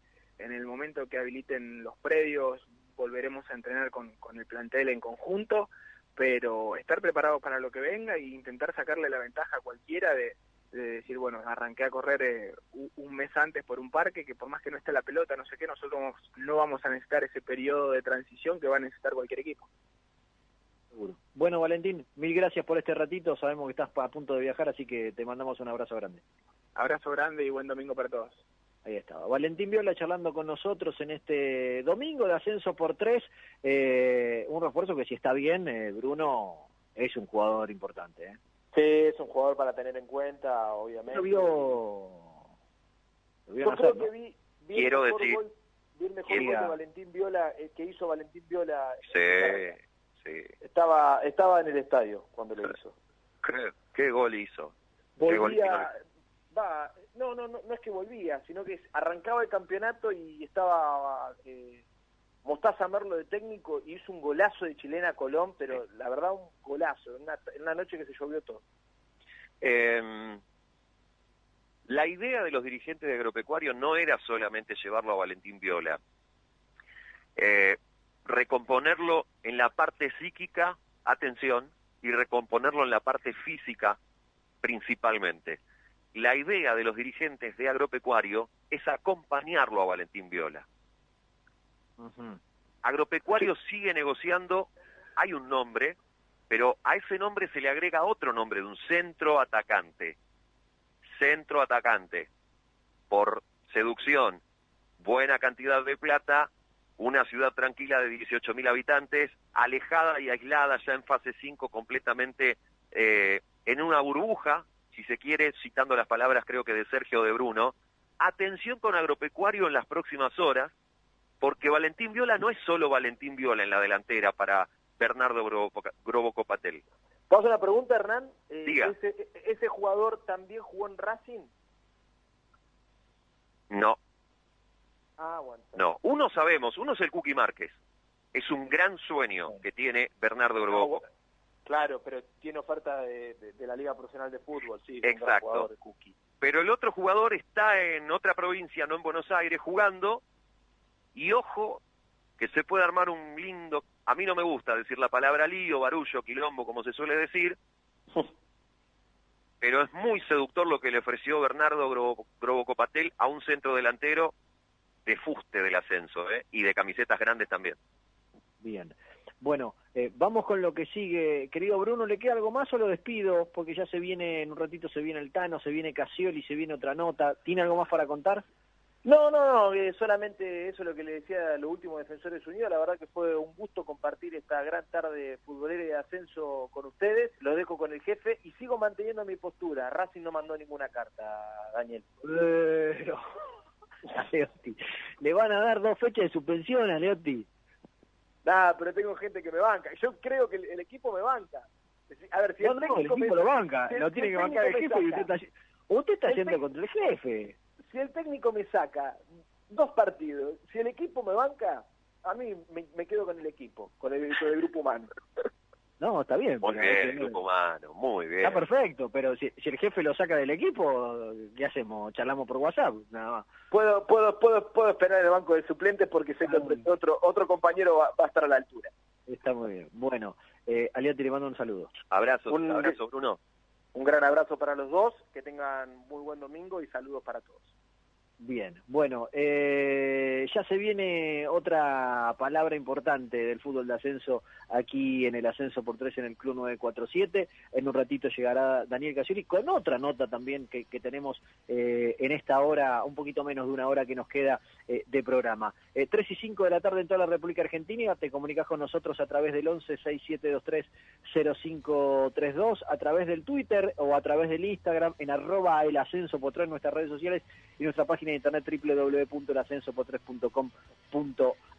Nos van a quedar tantas cosas afuera, tantas cosas afuera me parece, porque todavía seguimos hacia arriba con este programa que estamos haciendo junto a todos ustedes. Cuando el señor Jafatián me dé el ok, saludamos al nuevo protagonista que tenemos por allí dando vueltas. Yo sigo insistiendo de que se van a venir horas eh, de mucha ebullición en el fútbol argentino. Eh, hay equipos de, de, primera presionando para, para que se dé la vuelta. La próxima semana eh, habría el contacto entre la AFA y, el ministro de Salud para empezar a definir una fecha. Fecha que no significa que, se, que sea esa fecha la vuelta de los entrenamientos, es la fecha que el gobierno autorizará. Pero a partir de allí hay que recordar las palabras de Claudio Tapia diciendo vamos a volver a entrenar cuando todos estemos en fase 4. Hay que ver en qué momento todos estamos en fase 4. Le voy a dar la bienvenida a Facundo Saba, el técnico de Quilmes. Facundo, bienvenido al Ascenso por Tres. ¿Cómo estás? Bien, bien, buenas tardes. ¿Cómo, cómo estás llevando este domingo, esta cuarentena? ¿Cómo, cómo lo, lo, lo vas a, avanzando en el tiempo? No, bueno, tratamos de llevarlo lo mejor posible, ahí entrenando con los jugadores mucho y dándole, tratando de dar variantes al entrenamiento para que no se haga aburrido y monótono. Eh, bueno, entrenando yo también, leyendo, escribiendo, estando con la familia, bueno, un poco variado para, para entretenernos. Nosotros charlamos hace un rato de, de, tantos rumores que se han dado de cómo se puede llegar a definir la temporada del fútbol argentino, que uno es eh, que, que, en el ascenso se juegue un reducido nada más y, y, por ahí tu equipo quedaría fuera. ¿Cómo lo manejás vos ante tanta incertidumbre, vos internamente con tu cuerpo técnico, con los jugadores que por ahí dicen, che, por ahí no jugamos este año? Primero que no, no entraría en mi cabeza que jueguen ocho equipos y el resto no. Pero no, no, no porque nosotros estemos sí. fuera reducidos, sino hubiese dicho lo mismo si estuviésemos adentro. Ajá. O sea, no, no, no me parece que, que tenga que volver a volver el fútbol y volver con ocho equipos y el resto miremos cómo el resto juega. Me parece algo que sería muy poco solidario de parte de los que juegan y, y, y no, no, y tampoco no, no, no, o sea, no me entra en la cabeza que, que dirigentes puedan tomar esa decisión. Así te lo digo porque lo claro, pienso, claro. no lo pienso desde ahora, lo pienso desde, desde, que se empezó a decir que podía llegar a un reducido, eh, pero tampoco tampoco está claro, porque la verdad es que me parece que si pasa eso, es muy poco sentido común. Seguro. Hernán, ¿preguntas para Facundo Saba? Sí, buenas tardes, Facundo. Un abrazo grande y gracias por dispensarnos este ratito. Eh, yo quiero ir directamente un poco más adentro de, de lo que es Quilmes hoy eh, y cómo se está manejando, cómo, cómo están trabajando o comenzando a diagramar el trabajo con este nuevo departamento de scouting que, pone en marcha Quilmes. ¿Qué nos podés contar? Bueno, cuando yo me junté con, con el presidente, con Diego Coloto la primera vez, eh, no tenía intención de volver a trabajar porque mi última experiencia había sido en Quilmes, en, Quilmes, en gimnasia y Tigre, que eh, me pareció que, esto se lo digo a ustedes porque lo dije lo dije al presidente, a los dos presidentes, me parecía como que eh, le faltaba ser muchísimo más profesional en el nivel de mejorar divisiones juveniles, eh, tener scouting de jugadores. Cuando vos no tenés dinero tenés que buscar jugadores de, de primera B, de Argentino A, de Uruguay, Paraguay, de una reserva de primera, a un jugador que quede en primera no esté jugando mucho y no dejarte llevar por lo que los representantes te vienen a ofrecer, porque los representantes lo único que buscan es el beneficio propio y no el beneficio del club. Entonces, eh, las dos experiencias anteriores mías no habían sido buenas en ese sentido, inclusive en Racing había pasado algo parecido, de que agarró eh, Diego Milito, la situación cambió porque él armó un, un equipo de scouting de jugadores eh, con muchísimas personas, muy profesional, profesionalizó el fútbol, hizo cosas que cuando yo estaba en Racing no había. Y entonces, como, como muy pocos equipos se manejan de esa manera en Argentina, yo no, no iba a volver a trabajar. Eh, pero bueno, me llamó Diego Coroto, yo había estado con él en alguna otra ocasión. Eh, me contó lo que lo que querían, después estuve con el presidente y, y me dijo que que querían tener los jugadores bien, que querían tener las canchas de entrenamiento bien, con condiciones para que trabajemos cómodos, eh, que le gusta mantener los equipos en el tiempo porque eh, ello lleva a que el jugador eh, se conozca mucho más, conozca mucho más al entrenador, al club, eh, a los hinchas. Eh, y también eh, esto de, de armar un equipo de scouting de jugadores que si bien Diego Coloto ya venía trabajando con tres o cuatro chicos, pero bueno, ahora van a poner a otro eh, otra persona que va a estar a cargo de todo el scouting del club y me parece algo eh, extraordinario y, y, bueno, es para, para el bien del club, los dirigentes están haciendo las cosas realmente muy bien, eh, a lo que verdaderamente no venía acostumbrado yo, así que es un buen ejemplo para todos los otros equipos. Bien, Quilmes está, Quilmes está en convocatoria en este momento, está haciendo un gran esfuerzo su, su comisión directiva para, para sacar del lugar en el que lo dejaron de tiempo atrás al club, pero bueno, es una muy buena iniciativa, digo, ¿cuáles son las, eh, los primeros pasos que se van a dar en este sentido? O sea, en el criterio de búsqueda, ¿cómo está diseñado ese planeamiento a, a la hora de poder comenzar a hacerlo? ¿Cómo lo van a poner en práctica? Lo primero es, eh, la primera idea es poder mantener a, todo, a la mayor cantidad de jugadores posible del plantel eh, como prioridad, que es lo que, bueno, ya la mayoría eh, está arreglada de palabra, lo que pasa que con esto de que no sabemos cuándo empieza el campeonato, si jugamos, si no jugamos, todas estas cosas no han podido firmar todavía, pero bueno, nosotros seguimos entrenando con todos los jugadores eh, y después, dependiendo de los puestos que necesitemos, eh, ellos van buscando la característica de jugadores que nosotros nosotros le pedimos. Nosotros también estamos al tanto de, de jugadores, proponemos jugadores, entre todos, entre eh, la parte de scout, entre Diego, Coloto y los dirigentes, todos vamos llegando a la mejor conclusión de cuál es el mejor jugador para lo, lo que el club puede, puede pagar. Bien, hoy, eh, hoy respecto de, de, cómo se va moviendo el, el, el, calendario y cómo, de acuerdo a, las, a la incertidumbre reinante que hay, algunos clubes están intentando hacer algunos esfuerzos en ese sentido, vos lo decías, eh, renovar hasta diciembre o extender los vínculos quizás hasta diciembre de 2021. Eh, algunos jugadores de Quilmes se han ido. ¿Cuánto se resiente para vos, más allá de haber estado consensuado, de haber estado dialogado, y si en esos lugares puntuales o centrales eh, ya hay nombres que están confirmados sé por caso y te quiero preguntar y aprovecharte a vos sobre Aníbal Moreno, que es un jugador, perdón, Emanuel Moreno, que es un jugador que vos conocés y bien, y más allá de eso, la llegada de algunos otros que puedan incorporar y mejorar ese equipo que tenés. Sí, sí, bueno, eh, sí, se han ido, eh, bueno, Fede Álvarez que terminaba el contrato y bueno, se fue a Grecia, sí. que para nosotros fue un jugador muy importante, esperemos que Gabriel Ramírez también está en la misma situación, pero ojalá podamos que podamos mantenerlo, podamos sostenerlo. Para nosotros ha sido un jugador muy importante. Eh, después el resto, esperemos que, que se puedan quedar todos, dependiendo este de, de cuándo empiece el campeonato. Eh, y después sí, a, Manuel lo conozco, a Moreno lo conozco de mi etapa en Unión, he tenido todos unos años muy buenos. Eh, y además de ser para mí un extraordinario jugador, es una gran persona que nos puede ayudar mucho a nivel grupal. Eh, ya están las cosas cerradas, pero también, bueno, esperando ahora que podamos, que pueda firmar y que, que pueda trabajar con nosotros. Bien, eh, a ver, te quiero hacer una pregunta que va estrictamente a lo tuyo, a los directores técnicos.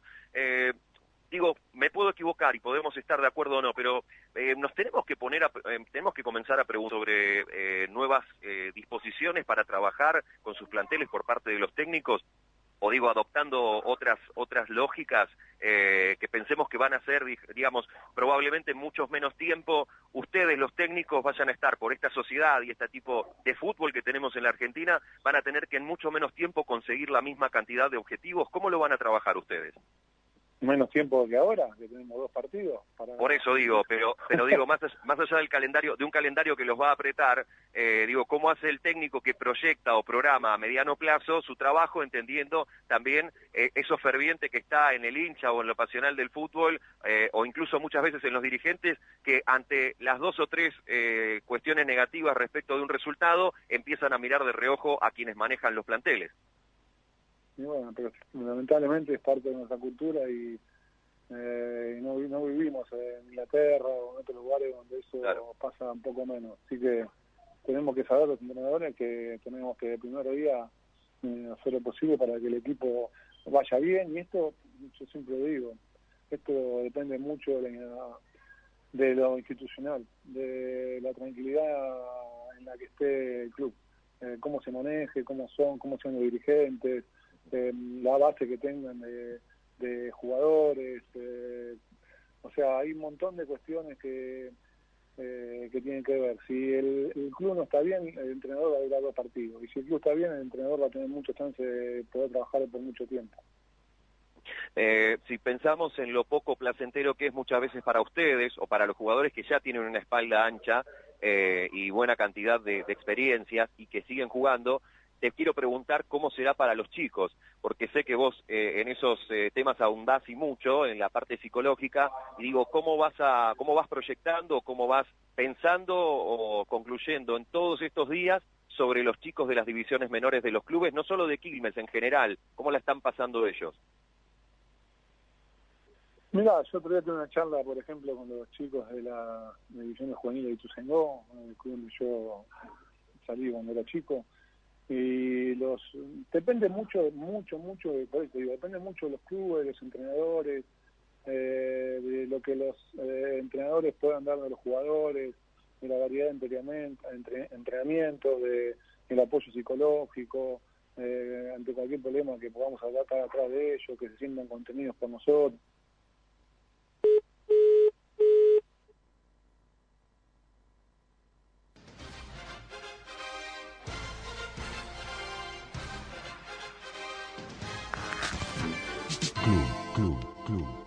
Club. Club 947. Todos los deportes. Un solo lugar.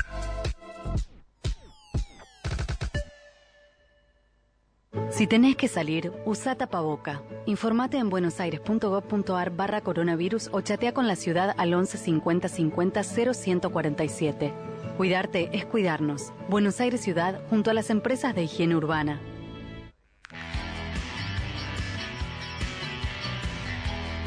Bien, bien, continuamos. Sergio, eh, estás vos, creo que también estás sí, del otro sí, lado. ¿no? Sí, bueno, se ve que tuvimos una disculpa, tuvimos un corte, una interferencia en la comunicación, gracias al operador en estudios centrales. Continuábamos, eh, Facundo, disculpa. No hay problema. Eh, Perdón. Sí, que, Sí, ¿dónde, sí, pod- quedó? ¿Dónde quedó?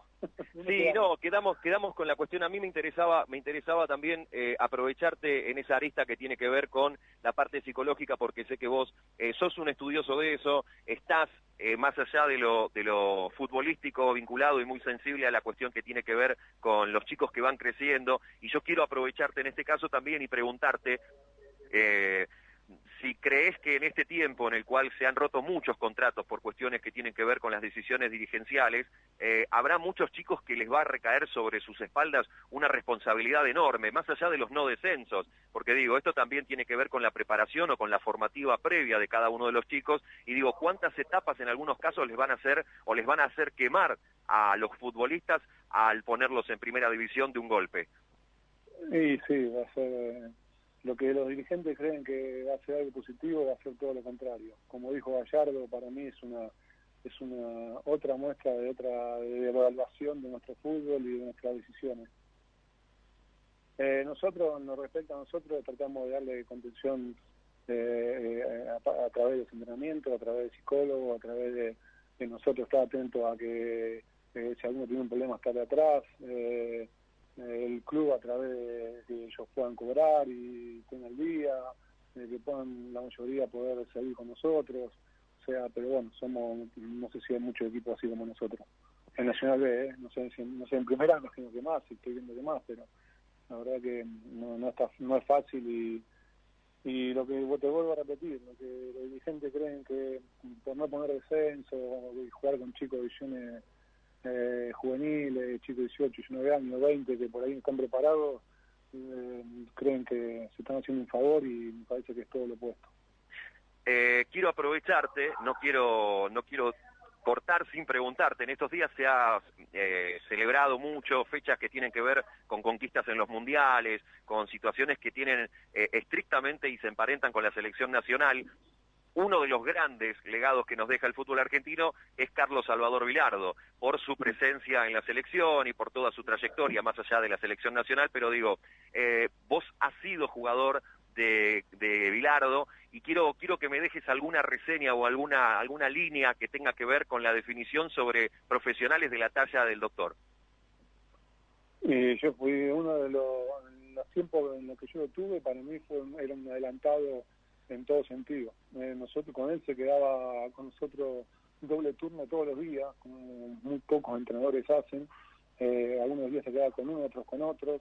Nos mostraba videos. Yo siempre cuento la anécdota, el día que debuté eh, en Mar del Plata contra Olimpia de Paraguay, faltando cinco minutos me quedo acalambrado y ganábamos 1 a 0. Viene un, un desborde porque yo estaba acalambrado y hacen el gol y nos empatan 1 a 1.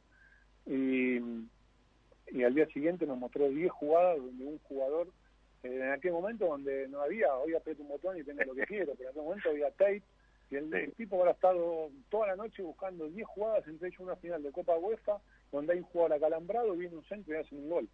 Y él ahí nos enseñó que al fútbol con 10 jugadores no se puede jugar, que, que está lesionado para salir a la cancha tiene que estar muy mal, que los médicos no van a entrar si está el jugador muy mal, que no hay que preguntarle al referee, que no hay que pegar, eh, pegar patadas bruscas, que hay que ser respetuoso con las reglas, y porque 10 sobre 11 es mucha diferencia en el fútbol moderno, así que eh, una enseñanza que, que cuántos entrenadores pueden hacer eso, eh, en la noche todo, y después bueno, a nivel táctico también, a nivel táctico el, si el lateral derecho cuando roba y pasa al medio, no es malo el lateral derecho, es mediocampista y tiene que jugar como mediocampista, y cuando está, está perdida el centro, tiene que tirar el mejor centro como si fuera el mejor extremo de, Argentina, entonces en ese sentido también para mí era, era un adelantado a nivel táctico.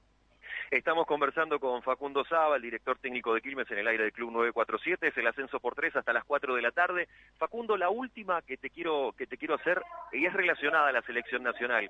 Eh, ¿Sueña el técnico, comienza a desarrollar el técnico dentro suyo, conversándolo a veces con su parte de cuerpo técnico, alguna proyección en selección nacional a futuro? Mira, eso es un sueño que tenemos todos, pero la realidad, yo soy más realista que otra cosa y, eh, y trato de tener los pies sobre la tierra y tratar de mejorar, sí, como entrenador día a día, eh, querer ganar todos los partidos, poder salir campeón, eh, ahora en Quilmes, y trabajar para eso. Eh, después, bueno, las cosas eh, se van dando se van dando solas y, y no hay que mirar más allá, me parece, de lo que lo que uno está haciendo y tener la atención plena en lo que en el trabajo diario que, que tenemos que hacer. Y si se llegara a dar la posibilidad, ¿te gustaría comenzar de repente, digo, en una sub-15, sub-17, una tarea un poco más eh, eh, formativa, educativa? No, no sé, no, mirá, yo cuando tuve por empezar a, a, trabajar, como cuando dejé el fútbol, fui a Europa, estuve casi dos meses en Europa en entrenamiento, Mourinho, estuve con Guardiola, y uno con los que estuve fue con Pochettino ahí en español, y y yo había estado con un montón de entrenadores que, entre ellos que me habían dicho es bueno empezar con divisiones juveniles porque los dos primeros tres años te mandan muchas macanas pero a mí no me terminaba de cerrar y a mí Pochettino me dijo me contó una anécdota que fue que eh, un día lo llama Bielsa y, y le pregunta Mauricio le dice mire me llamó el, el técnico el presidente del español de Barcelona porque quiere que yo dirija pero en este momento yo no y yo le, le eh, propuse otros dos entrenadores. ¿Y usted aceptaría ser el técnico del español? Le dijo, le preguntó Bielsa Pochettino, y Mauricio le dice, que me faltan tres meses para recibirme, todavía no puedo, pero le, le eh, aceptaría. Eh, y ahí Pochettino le dijo, mire, yo fui padre y no estuve preparado realmente para ser padre, pero creo que fui un buen padre. ¿Cómo no voy a aceptar si me vengo preparando por un montón de tiempo para ser entrenador? Y ahí yo salí de esa charla y ahí dije, no, yo quiero dirigir a Grande. Y, y bueno, así fue como empecé a dirigir en, en, San Juan. A mí me gusta dirigir jugadores grandes, por supuesto que también tengo un montón de, de chicos y si tengo que dirigir en sub 15, sub 17, sub 19, sub 20, lo que sea, no tengo problema porque a mí me gusta mucho dirigir, eh, pero hoy pienso en, en fútbol profesional y, y, en lo que estoy haciendo que me apasiona. Perfecto. Facundo, eh, agradecerte por estos minutos, por eh, bueno esta tarde de domingo disfrutada entre tu familia y nosotros en el aire del Club 947 en el programa de Daniel Casioli. Sergio, lo despedimos, ¿qué te parece? Obviamente, y agradecerle a, a, al Colo por, por este rato charlando con nosotros de, de muchos temas eh, para, para conocer un poco más también su vida y su pensamiento. Bueno, muchas gracias y bueno, que tengan buenas tardes. Ahí estaba. Eh, el Colorado Saba, sí, eh, el técnico de Quilmes, Facundo Saba, charlando con nosotros aquí en el ascenso por 3. 3 y 25 de la tarde, en un ratito se viene Daniel Casioli para el tramo final de este programa, se viene el Tanazaro en un instante nada más, eh, también aquí en el aire del Club 947, eh, vos te comunicás con nosotros 11 6723 0532 para charlar, para opinar, para contarnos lo que quieras decir eh, a lo largo de lo que ha sido esta tarde y que todavía le queda un ratito nada más. Eh, sigo insistiendo, eh, se van a venir días interesantes en AFA, ¿eh? de, de muchas idas y vueltas, con equipos que van a decir como planteaba Saba, para como 8, como reducido. Yo quiero jugar. Otros que van a decir, no, a mí no, a mí no me conviene jugar. Eh, un montón de cuestiones que, que se van a venir de debate eh, en los próximos días. Eh, así que habrá que estar atentos a la información, habrá que ver qué es lo que pasa en las próximas horas entre la reunión de- del ministro de Salud con, con- con el gobierno de la AFA, con, con Tapia, con Tinelli, eh, no sé si estará Lames también, pero habrá que definir algunas cuestiones eh, respecto a esto. Eh, ¿Le queda algo más con Cafachán de Quilmes para contar por allí? No, creo que, que estaba todo todo dicho por parte de su mandamás en lo, en lo futbolístico y táctico, que Facundo Saba. Eh, solo decir que, bueno, Emanuel Moreno ya forma parte del plantel de Quilmes y en las próximas horas eh, caerán algunos más al baile. Bueno, están bastante herméticos, eh, sobre todo desde la dirigencia, con algunos nombres. Seguro. Bueno, eh, antes de ir a la pausa en Atlanta le digo que eh, se fue eh, uno de los delanteros, como, como Masanti, que era uno de los delanteros más importantes y para algunos el jugador más importante del plantel, y por ahora no hay señales de que se esté buscando un reemplazo. Y se fue de Ciancio, que era el volante central suplente, eh, y si bien ha habido alguna intención de Huracán de incorporar a Prevital y algo que ha quedado frenado, Atlanta no tiene un 5 suplente y es un puesto de roce, de quite, de fricción que permanentemente está expuesto y, y tampoco por ahora se ve eh, la posibilidad de, de- de otro refuerzo, así que Atlanta está esperando, da la sensación de que en Atlanta se está esperando a ver qué pasa con, con- con la continuidad de la temporada y en qué formato, como para tomar una decisión respecto eh, a, a dónde apuntan con, con los refuerzos, sabiendo que la mayoría del plantel, incluyendo Francisco Rago, se han quedado. Pausa Javier Landó y ya metemos el tramo final de este domingo de ascenso por tres en el Club 947. Club 947. 947. Todos los deportes. Un solo lugar. Pagar los sueldos de tu empresa con Credicop es más cómodo y es mejor. Lo podés hacer por Credicop móvil desde tu celular o por banca internet empresa en tu computadora. Lo podés hacer las 24 horas, los 365 días del año, desde tu casa o tu empresa y hasta podés programar la fecha de pago. Además accedes a beneficios para tus empleados, ahorro y cuotas con nuestras tarjetas, puntos Credicop y mucho más. Elegí Credicop, elegí comodidad, elegí seguridad, elegí beneficios. Banco Credicop Cooperativo, la banca solidaria. De lunes a viernes Desde las 16. hay arqueros, ilusionistas y goleadores. Gonzalo Bonadeo, Daniel Arcucci, Guido Berkovich, Ezequiel Fernández Murs. Club 947. Todos los deportes. Un solo lugar. Revelate. Estudiar es elegir tu destino. Vení a UMED. Universidad Metropolitana para la Educación y el Trabajo. Seis facultades, 16 carreras de grado. umed.edu.ar Siempre buscamos que el banco esté más cerca tuyo. Por eso creamos Cuenta DNI, la nueva app de Banco Provincia con la que podés pagar al hacer las compras. Es rápido, simple y seguro. Descarga la aplicación Cuenta DNI de Banco Provincia en tu celular y realiza tus compras. El banco de las y los bonaerenses para todos los argentinos. Banco Provincia. Club 947. 947. Todos los deportes. Todos los deportes. Un solo lugar. Un solo lugar.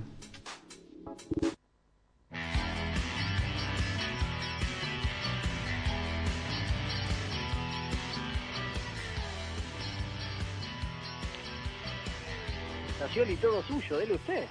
No, por favor, soy invitado. Yo no, no iba a ser igual al final el domingo, lo disfruto. Me gustó mucho el programa, me gustó especialmente mucho la nota con Facundo Saba. Son, son esas notas que uno tiene envidia y dice, che, ¿cómo no se me ocurrió a mí hacerla? Pero me parece bárbaro que ustedes la hayan hecho, este, que hagamos notas importantes. Y Saba no es un personaje fácil este, de que te dé una nota y es bueno que haya accedido a, a hablar con nosotros. Eh, me había quedado de ayer el tema de Matías Mancilla, el arquero de Milan, escuché que hablaste con Vivi y por ahí para la semana que viene es un poco viejo, pero además pasó algo en estas horas que ahora lo vamos a, revivir, este, hablando con dos grandes amigos como Hugo López y el Pescado Arce. Falleció en estas horas Manolo Arce, un gran amigo, que me había dado el fútbol. Manolo fue un gran jugador argentino de Merlo y Alén, entre otros en la C y la D, allá por el 85, eh, que tiene que ver mucho con, con los orígenes y el inicio del ascenso por tres en Radio Colonia en el 84. Eh, en épocas donde jugar eh, eh, muy bien al fútbol en la D, con canchas que no eran las de ahora, era muy difícil, los campos de juego no eran los que, lo, lo que eran ahora, pero bueno, el mago de la Beca, que también se nos fue hace un tiempito, este, que, que no solamente eh, triunfara el mago de la Beca en el ascenso de Argentina, sino que dirigía en el exterior, este, en Ecuador especialmente, eh, supo eh, construir un equipo argentino de Merlo que hizo historia, que muchos no lo vieron, los que no tienen cierta edad no saben de qué estamos hablando, pero fue un gran equipo. En el 85 que, que marcó historia, jugó final con Doc Sud, bueno, dirigía Emilio Baldonedo, eh, la, la ex gloria de Huracán, entre otros, dirigía ese equipo de, de Doc Sud, y bueno, Manolo este, se nos fue en estas horas. Eh, tengo la sensación que gente se muere todos los días, pero que en, en- esta cuarentena, y, y eso que Manolo no murió de, de, COVID, como si Cristófano, el técnico de Brondo de Lobe, que ya recordábamos, pero este, así como recordamos a, Carito Lovera, al Turco Janucci, se nos fue este Chichi Sosa, con pasado en el ascenso de Almagro, se nos fue Cachín Blanco de tantos éxitos, y hoy se nos fue Manolo Chávez, y no quería esperar el sábado que viene, y bueno, ahora en testimonio con Hugo López y el Pescador se lo vamos a recordar. Cuando cuando me diga este Hernán que están, y está el Tano también, como todo Tanito, ¿Qué hace Dani? Igual mediodía para todos. Bien, eh, uno se pone grande y lo sentimental, pero yo creo que no nos tenemos que olvidar de los amigos y de los tipos que merecen un reconocimiento, como vamos a hacer de Manolo Chávez. Eh, mientras esperamos la nota, eh, es algo que quieras decir algo, eh, quiero quiero explicar el tema de Mancilla, el arquero de Milan, que está por arreglar en Morón. ¿Vos tenés algo para agregar, Tano? No, no, no, no, contalo, contalo que nos interesa porque está bastante confuso. el tema. Bueno, eh, eh, lo que sea este, Viviana Ortizala, nuestra cronista de Milan, que está por arreglar en Morón, se va a solucionar. Hay temas de los que a mí me dijeron, bueno, nosotros, ¿por qué no quieren hablar de gente de Milan? Porque hay algunos temas de los que no quieren afrontar públicamente. Eh, pero bueno, y algunos que me dijeron, no lo digan, pero bueno, yo como hombre soy, en algunas cosas tengo código ética, pero no tengo lengua de trapo. Hay que explicar todo para que se entienda. Y yo creo que el temor y la ética que tienen los dirigentes de Milan, con el paso del tiempo, siendo que acá, lo que voy a explicar, hubo una serie de errores, yo creo que nadie va a pagar nada, porque es- hay cosas más importantes y más graves en la AFA, y nadie pregunta y nadie investiga nada, mira si va a pasar algo con lo que voy a contar, ¿no? ¿Está claro? Clarísimo. Está clarísimo. Eh, hace dos, eh, hace, no, hace un año, en, medio de la Copa América, ¿cuál fue la última Copa América? La de Brasil, ¿no? De Brasil, exacto. Un año después del Mundial de Rusia, 2019. Sí. Bueno, en medio de la Copa América de Brasil, Matías Mancilla, de gran relación y confianza con la dirigencia de Midland, al punto tal que de alguna manera un ahijado de Agustín Orión, que le daba sus guantes para que Matías Mancilla atajara. Orión, que en aquel momento todavía era un jugador activo en, el, en Chile, ¿no? En Colo Colo. Después, bueno, se despidió de la noche a la mañana y todavía no, no, no- nunca lo hizo oficial, aunque tengo entendido que está estudiando, preparándose y tiene un pronto viaje a Europa porque quiere hacer este, ser manager deportivo. Para eso se está preparando Agustín Orión, pero bueno, en época que atajaba, digamos que Matías Mancilla era el ahijado de Orión, no solamente jugador de Milán, y atajaba con sus guantes. Firma un contrato, aquí la primera irregularidad, que hay que contar para entender el contexto, en blanco. ¿Está mal firmar un contrato en blanco? Sí. ¿Qué dice? ¿De qué habla firmar un contrato en blanco? Del grado de confianza de las partes. ¿Me siguen? En medio de la Copa América, eh, to- muchos de los dirigentes de Midland estaban en la Copa América, habían viajado. Eh, son muy futboleros, están en Brasil, bueno, fueron a la Copa América. Acá había muy pocos directivos, firma el pibe, con confianza, se va a la casa.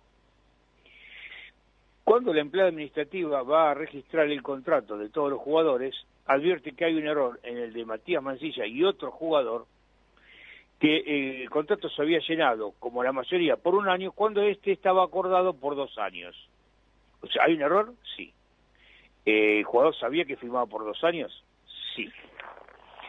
Eh, segundo error, no solamente haber firmado contrato en blanco. Eh, van, antes de registrar en la oficina de jugadores, lo corrigen con liquid paper. Gravísimo.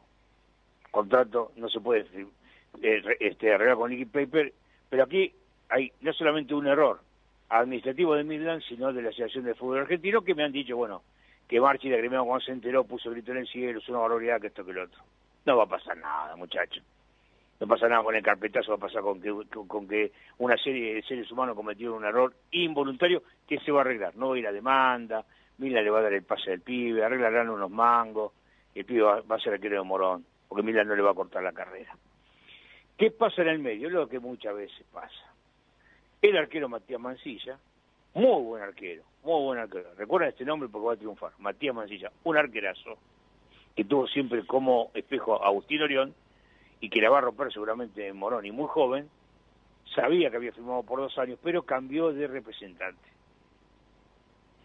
Y bueno, pasan estas cosas cuando uno cambia de representante, en vez de actuar por derecha, en vez de ir por, por, por, de frente, en vez de aclarar, che, pasó esto, lo otro, pero mira, yo me quiero igual ir a Morón, se aferran de lo que le llena en la cabeza. No, vos declarate jugador libre, porque acá dice un año y tenés que decir dos, que esto está corregido, es una barbaridad digamos que no lo reconocemos, sale el pibe a declarar con nosotros el sábado, no quiso hablar conmigo, habla el domingo con usted y dice, me trucharon el contrato, que es muy diferente a lo que expliqué, creo que está claro, ¿no?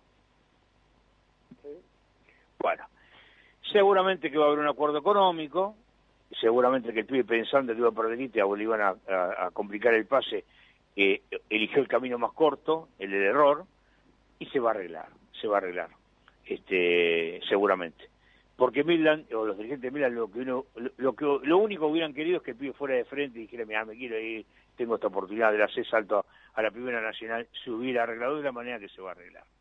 El problema es que hubo un error, sí, más de un error. Hay una mentira, hay una mentira. Bueno, eso es lo que yo quería explicar, que alguien me dijo no lo diga en su contexto, pero si yo no lo cuento todo, no se quita un pito. Y nosotros estamos para hacer periodismo para la gente. ¿Está claro? Quedó claro, ahora mucho más. Bueno, este, no sé, Hernán, ¿tengo las notas? Eh, tenés, tenés conectado a Hugo López y al Pescado Arce. Bueno, Hugo, ¿cómo te va, Hugo? Buenas tardes. Hola, Daniel, ¿qué tal? Buenas tardes este, a, la audiencia y bueno, este, buen, decir buenas tardes para continuar la vida y, y, pasar este, este mal momento, ¿no? Esto de lo que vamos a hablar ahora, lo saludo a, a Pescado Arce, ¿cómo te va, Pescadito? ¿Qué tal, Dani? Acá acá. Bueno, un día triste, una noticia que uno nunca quiere que llegar a saber, pero bueno, acá estamos de pie, recordando a un amigo de la vida. Sí, yo, yo titulaba al principio que vamos a hablar de, sí, de Manuel Chávez, vamos a tratar de no quebrarnos, ¿no? porque estamos todos un poco grandes, todos sensibilizados.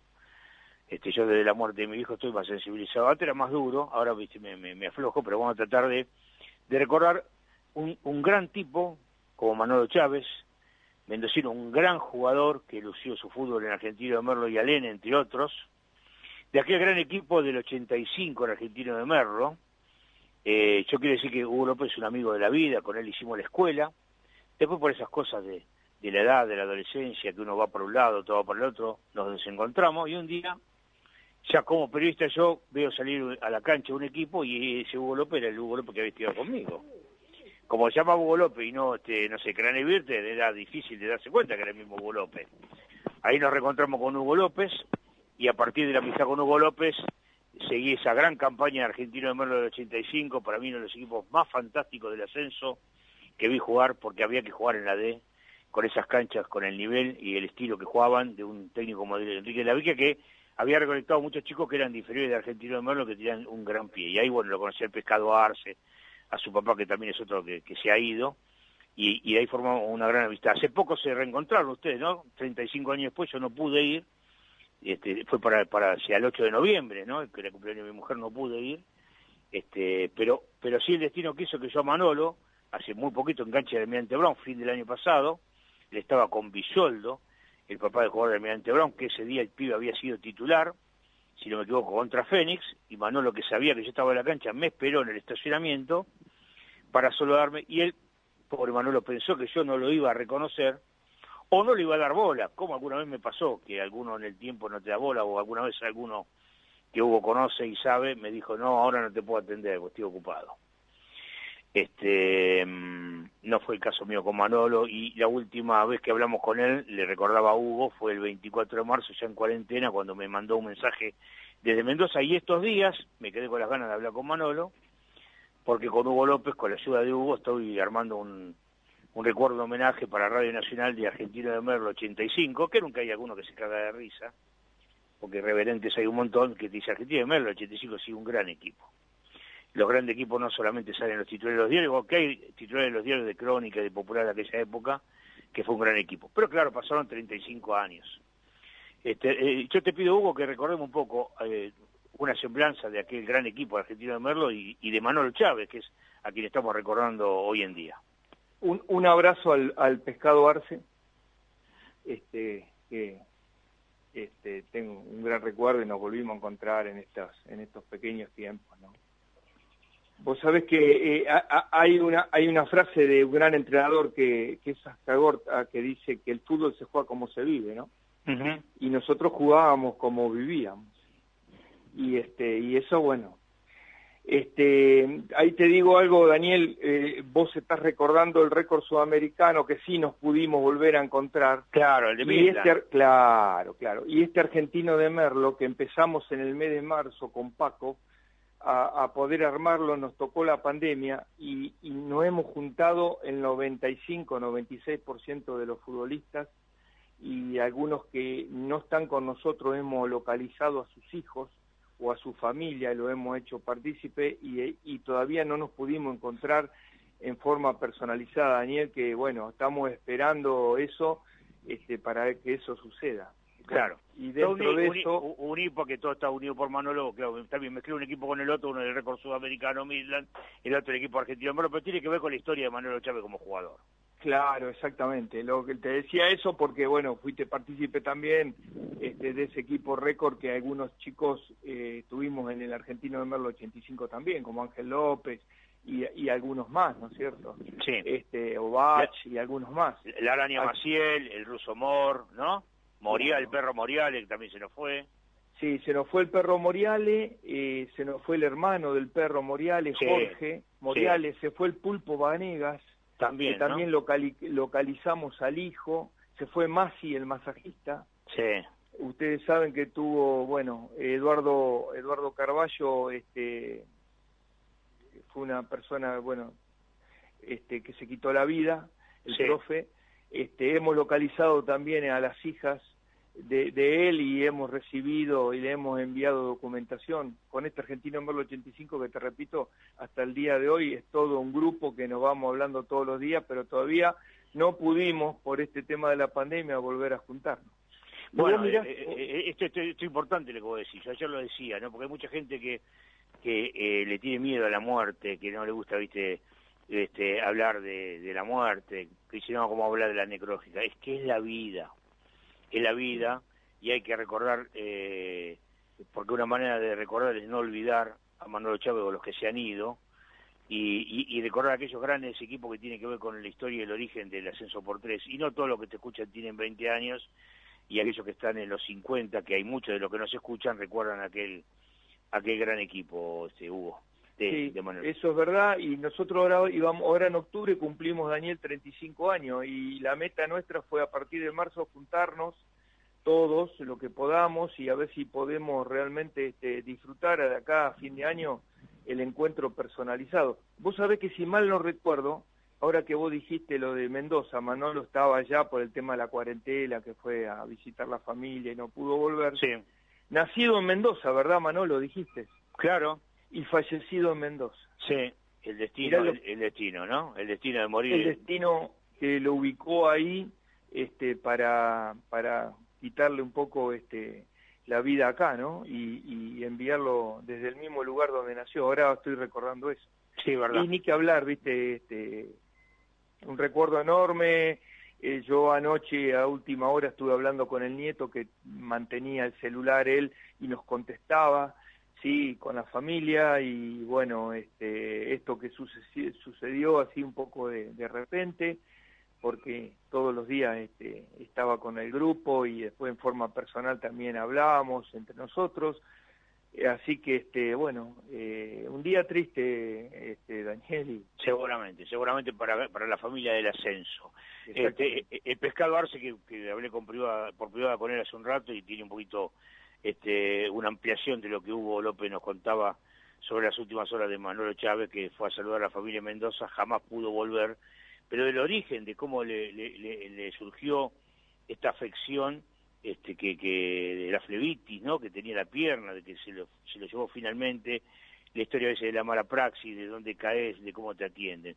Bueno, contanos un poquito, Pescado, ¿cómo fue esto de hace seis años, una piedrita, llevando al nieto a, a, un entrenamiento? ¿Cómo, ¿Cómo, fue eso, Pescado?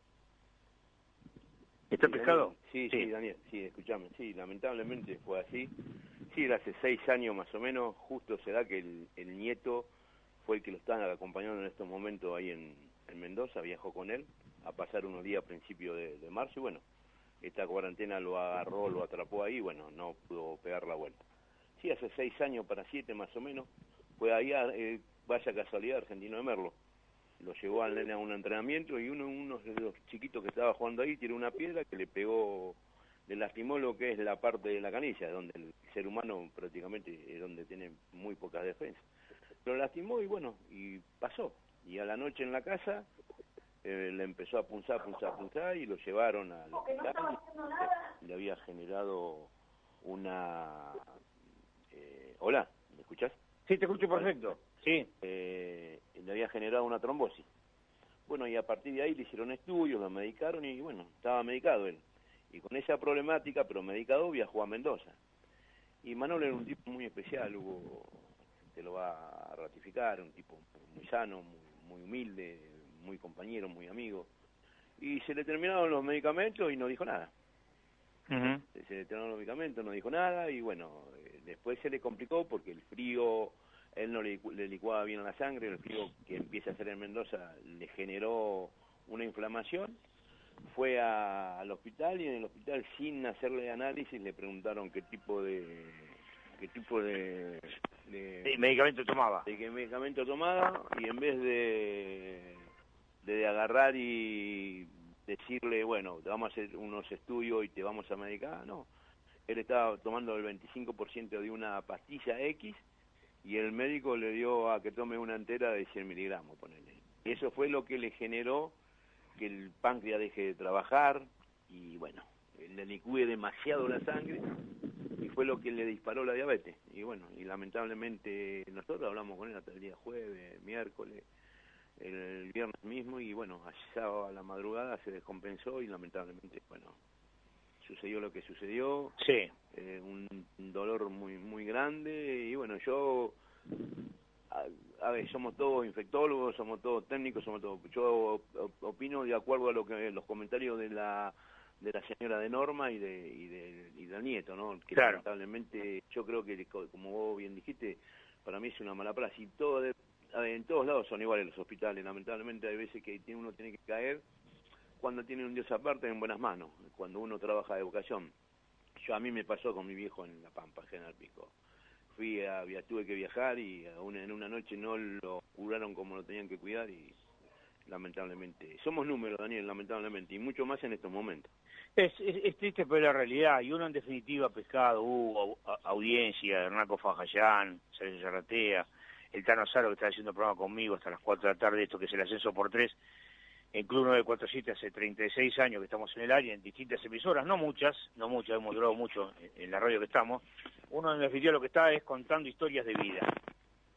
Justamente ayer recordábamos que se nos murió hace seis años Osvaldo Guerra, y el gordo se murió porque el gordo le ocurrió, sufrió una CB en Pinamar, ciudad que yo amo, es mi segunda ciudad, y aspiro tal vez algún día a vivir ahí, pero bueno, un hospital que en aquel momento estaba menos preparado que el de ahora, seis años atrás, y bueno, no tienen la complejidad, la aparatología para atenderte, a veces ni los profesionales, y bueno, sí, hay cosas que son delicadas y que lamentablemente te llevan, así que es, es bueno recordarlo, Manuel, pero también decir la verdad de lo que sucedió para que la gente tenga conciencia de que hay que ser severo, de que hay que hacerse atender, de que hay que tomar el remedio, hay que ver, capaz que Manuel no tenía la guita para comprar el remedio, yo qué sé, no sé qué habrá pasado por la cabeza de él, que, que, que, no, no, no, no, avisó de que se le habían terminado los remedios. Yo, para recordarlo, le pido primero a Hugo, después al Pescado, que nos hablen qué fue Manolo Chávez, ¿no? Aquella gran pegada de un tipo que tiene un físico particular.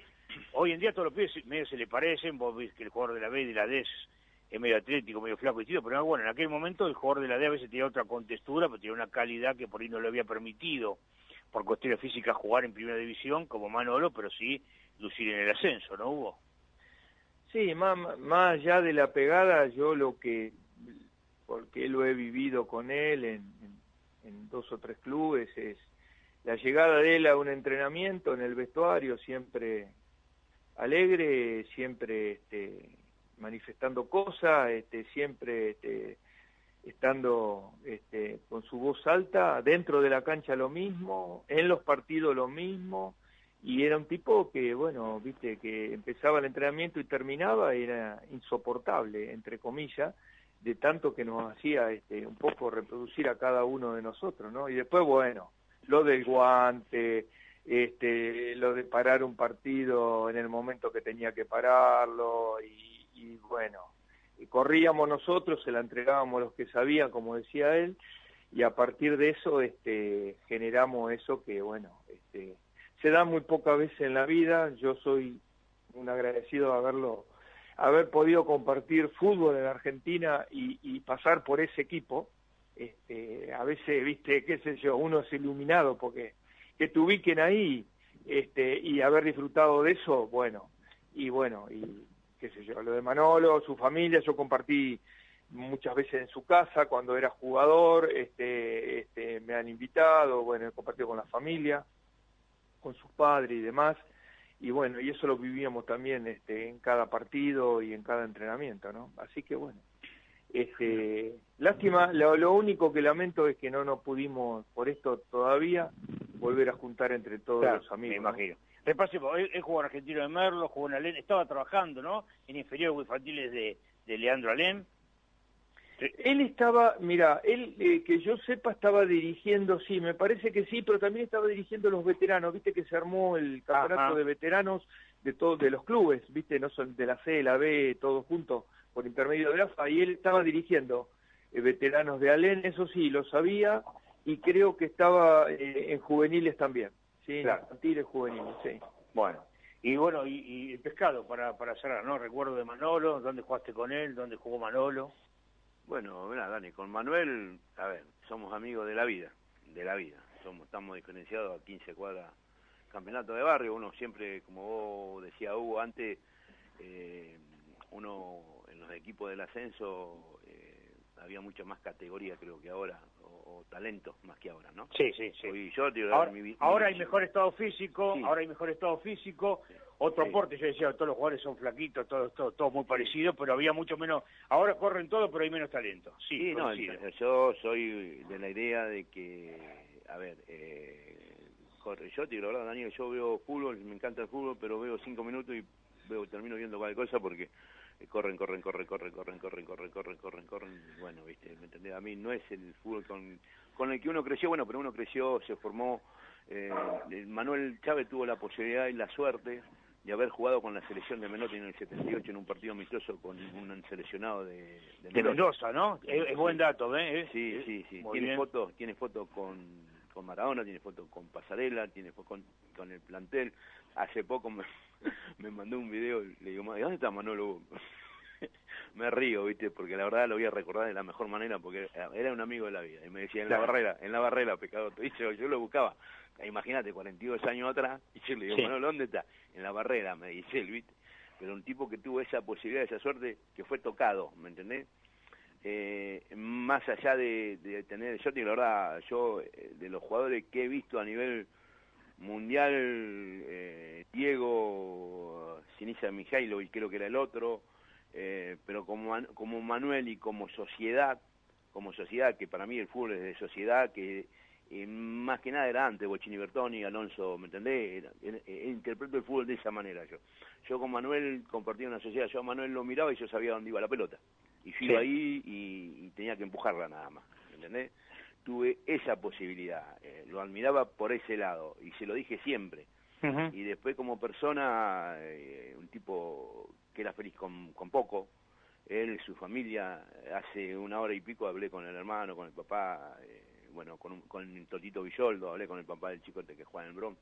Sí. Eh, un tipo genial, humilde, de barrio, eh, que ya te digo, yo más compartí campeonato de barrio con él que, que futbolísticamente, jugué en Argentino de Merlo, jugué con él y en Alén, en Argentino de Merlo y en Alén jugué, no Claro. jugué en otro. Él también jugó en, en Luján, estaba dirigiendo los seniors de, de Alén, yo fui hace un año y pico, me, me invitó, me vino a buscar a casa y nos fuimos a ver eh, los seniors de, de Alén. Y estuvo trabajando un poquito en infantiles, ahora últimamente.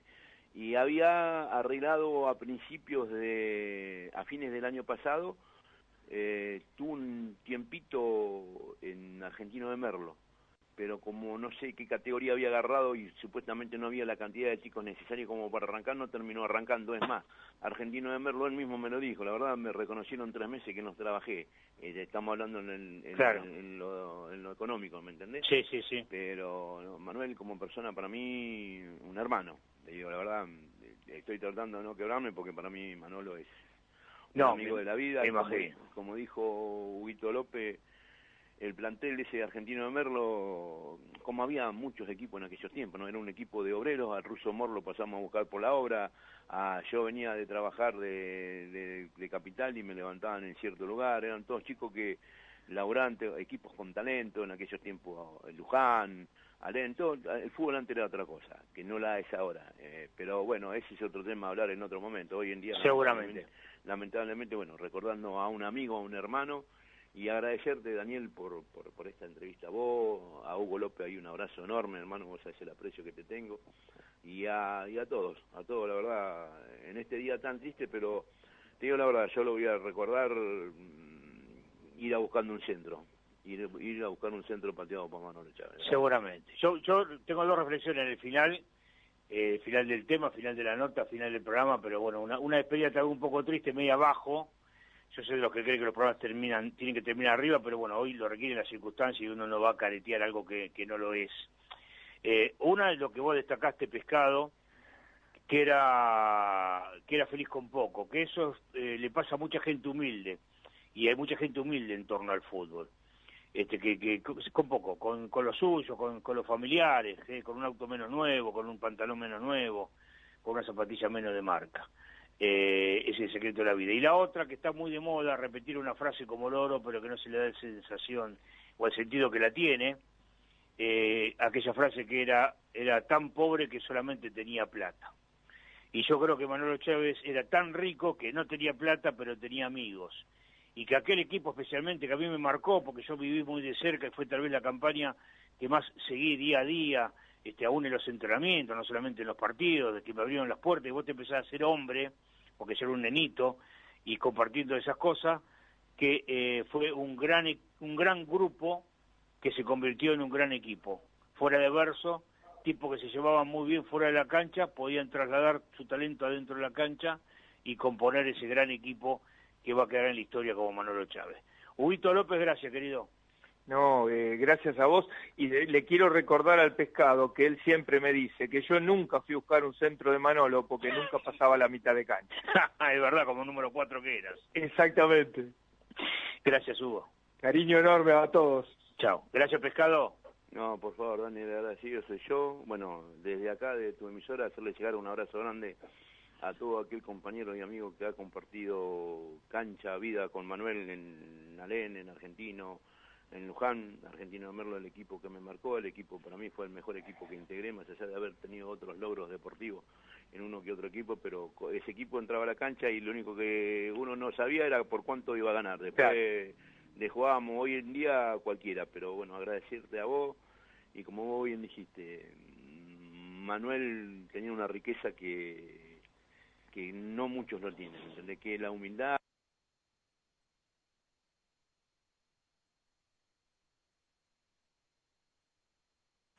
el cariño y el afecto de viste como esa canción de tal del tal Roberto Carlos un millón de Sí, amigos bueno Manuel sí. tenía un millón de amigos así que Dani agradecerte Gracias, por esto y en gracias. el corazón siempre Nada que agradecer. Chao. no, chao. chao Chao.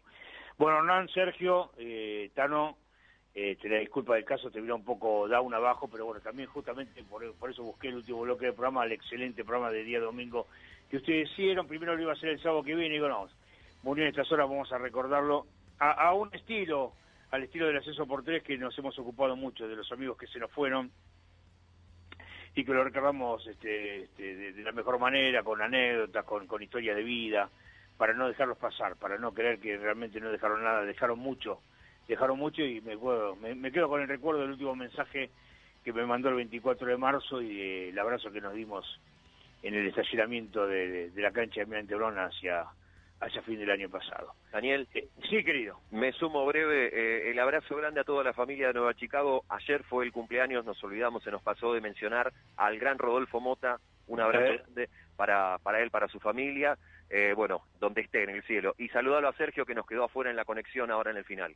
Sí, exactamente. Gracias a Sergio también que salió para que podíamos ser los que fuimos al aire, porque tenemos ciertas limitaciones técnicas este, en esta cuarentena que estamos en casa. Nos estamos yendo.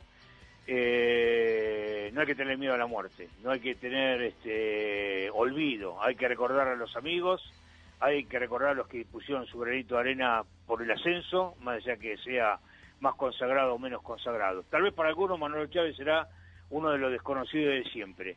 No lo fue para mí, no lo fue para, para la historia y la familia del ascenso por tres y aquí le hemos brindado el, recuerdo y el homenaje merecido a un, a un gran tipo este, que, se nos fue en estas horas. Gran programa, muchachos. Volvemos el sábado a las 13 en el Ascenso por Tres. Un gran fin de semana de notas, de repercusión. El agradecimiento al diario Le, que siempre nos recoge notas. En este caso este, destacó la nota que hicimos a Román Martínez y, para todos los muchachos que, que colaboraron. Eh, gracias y hasta el sábado a las 13.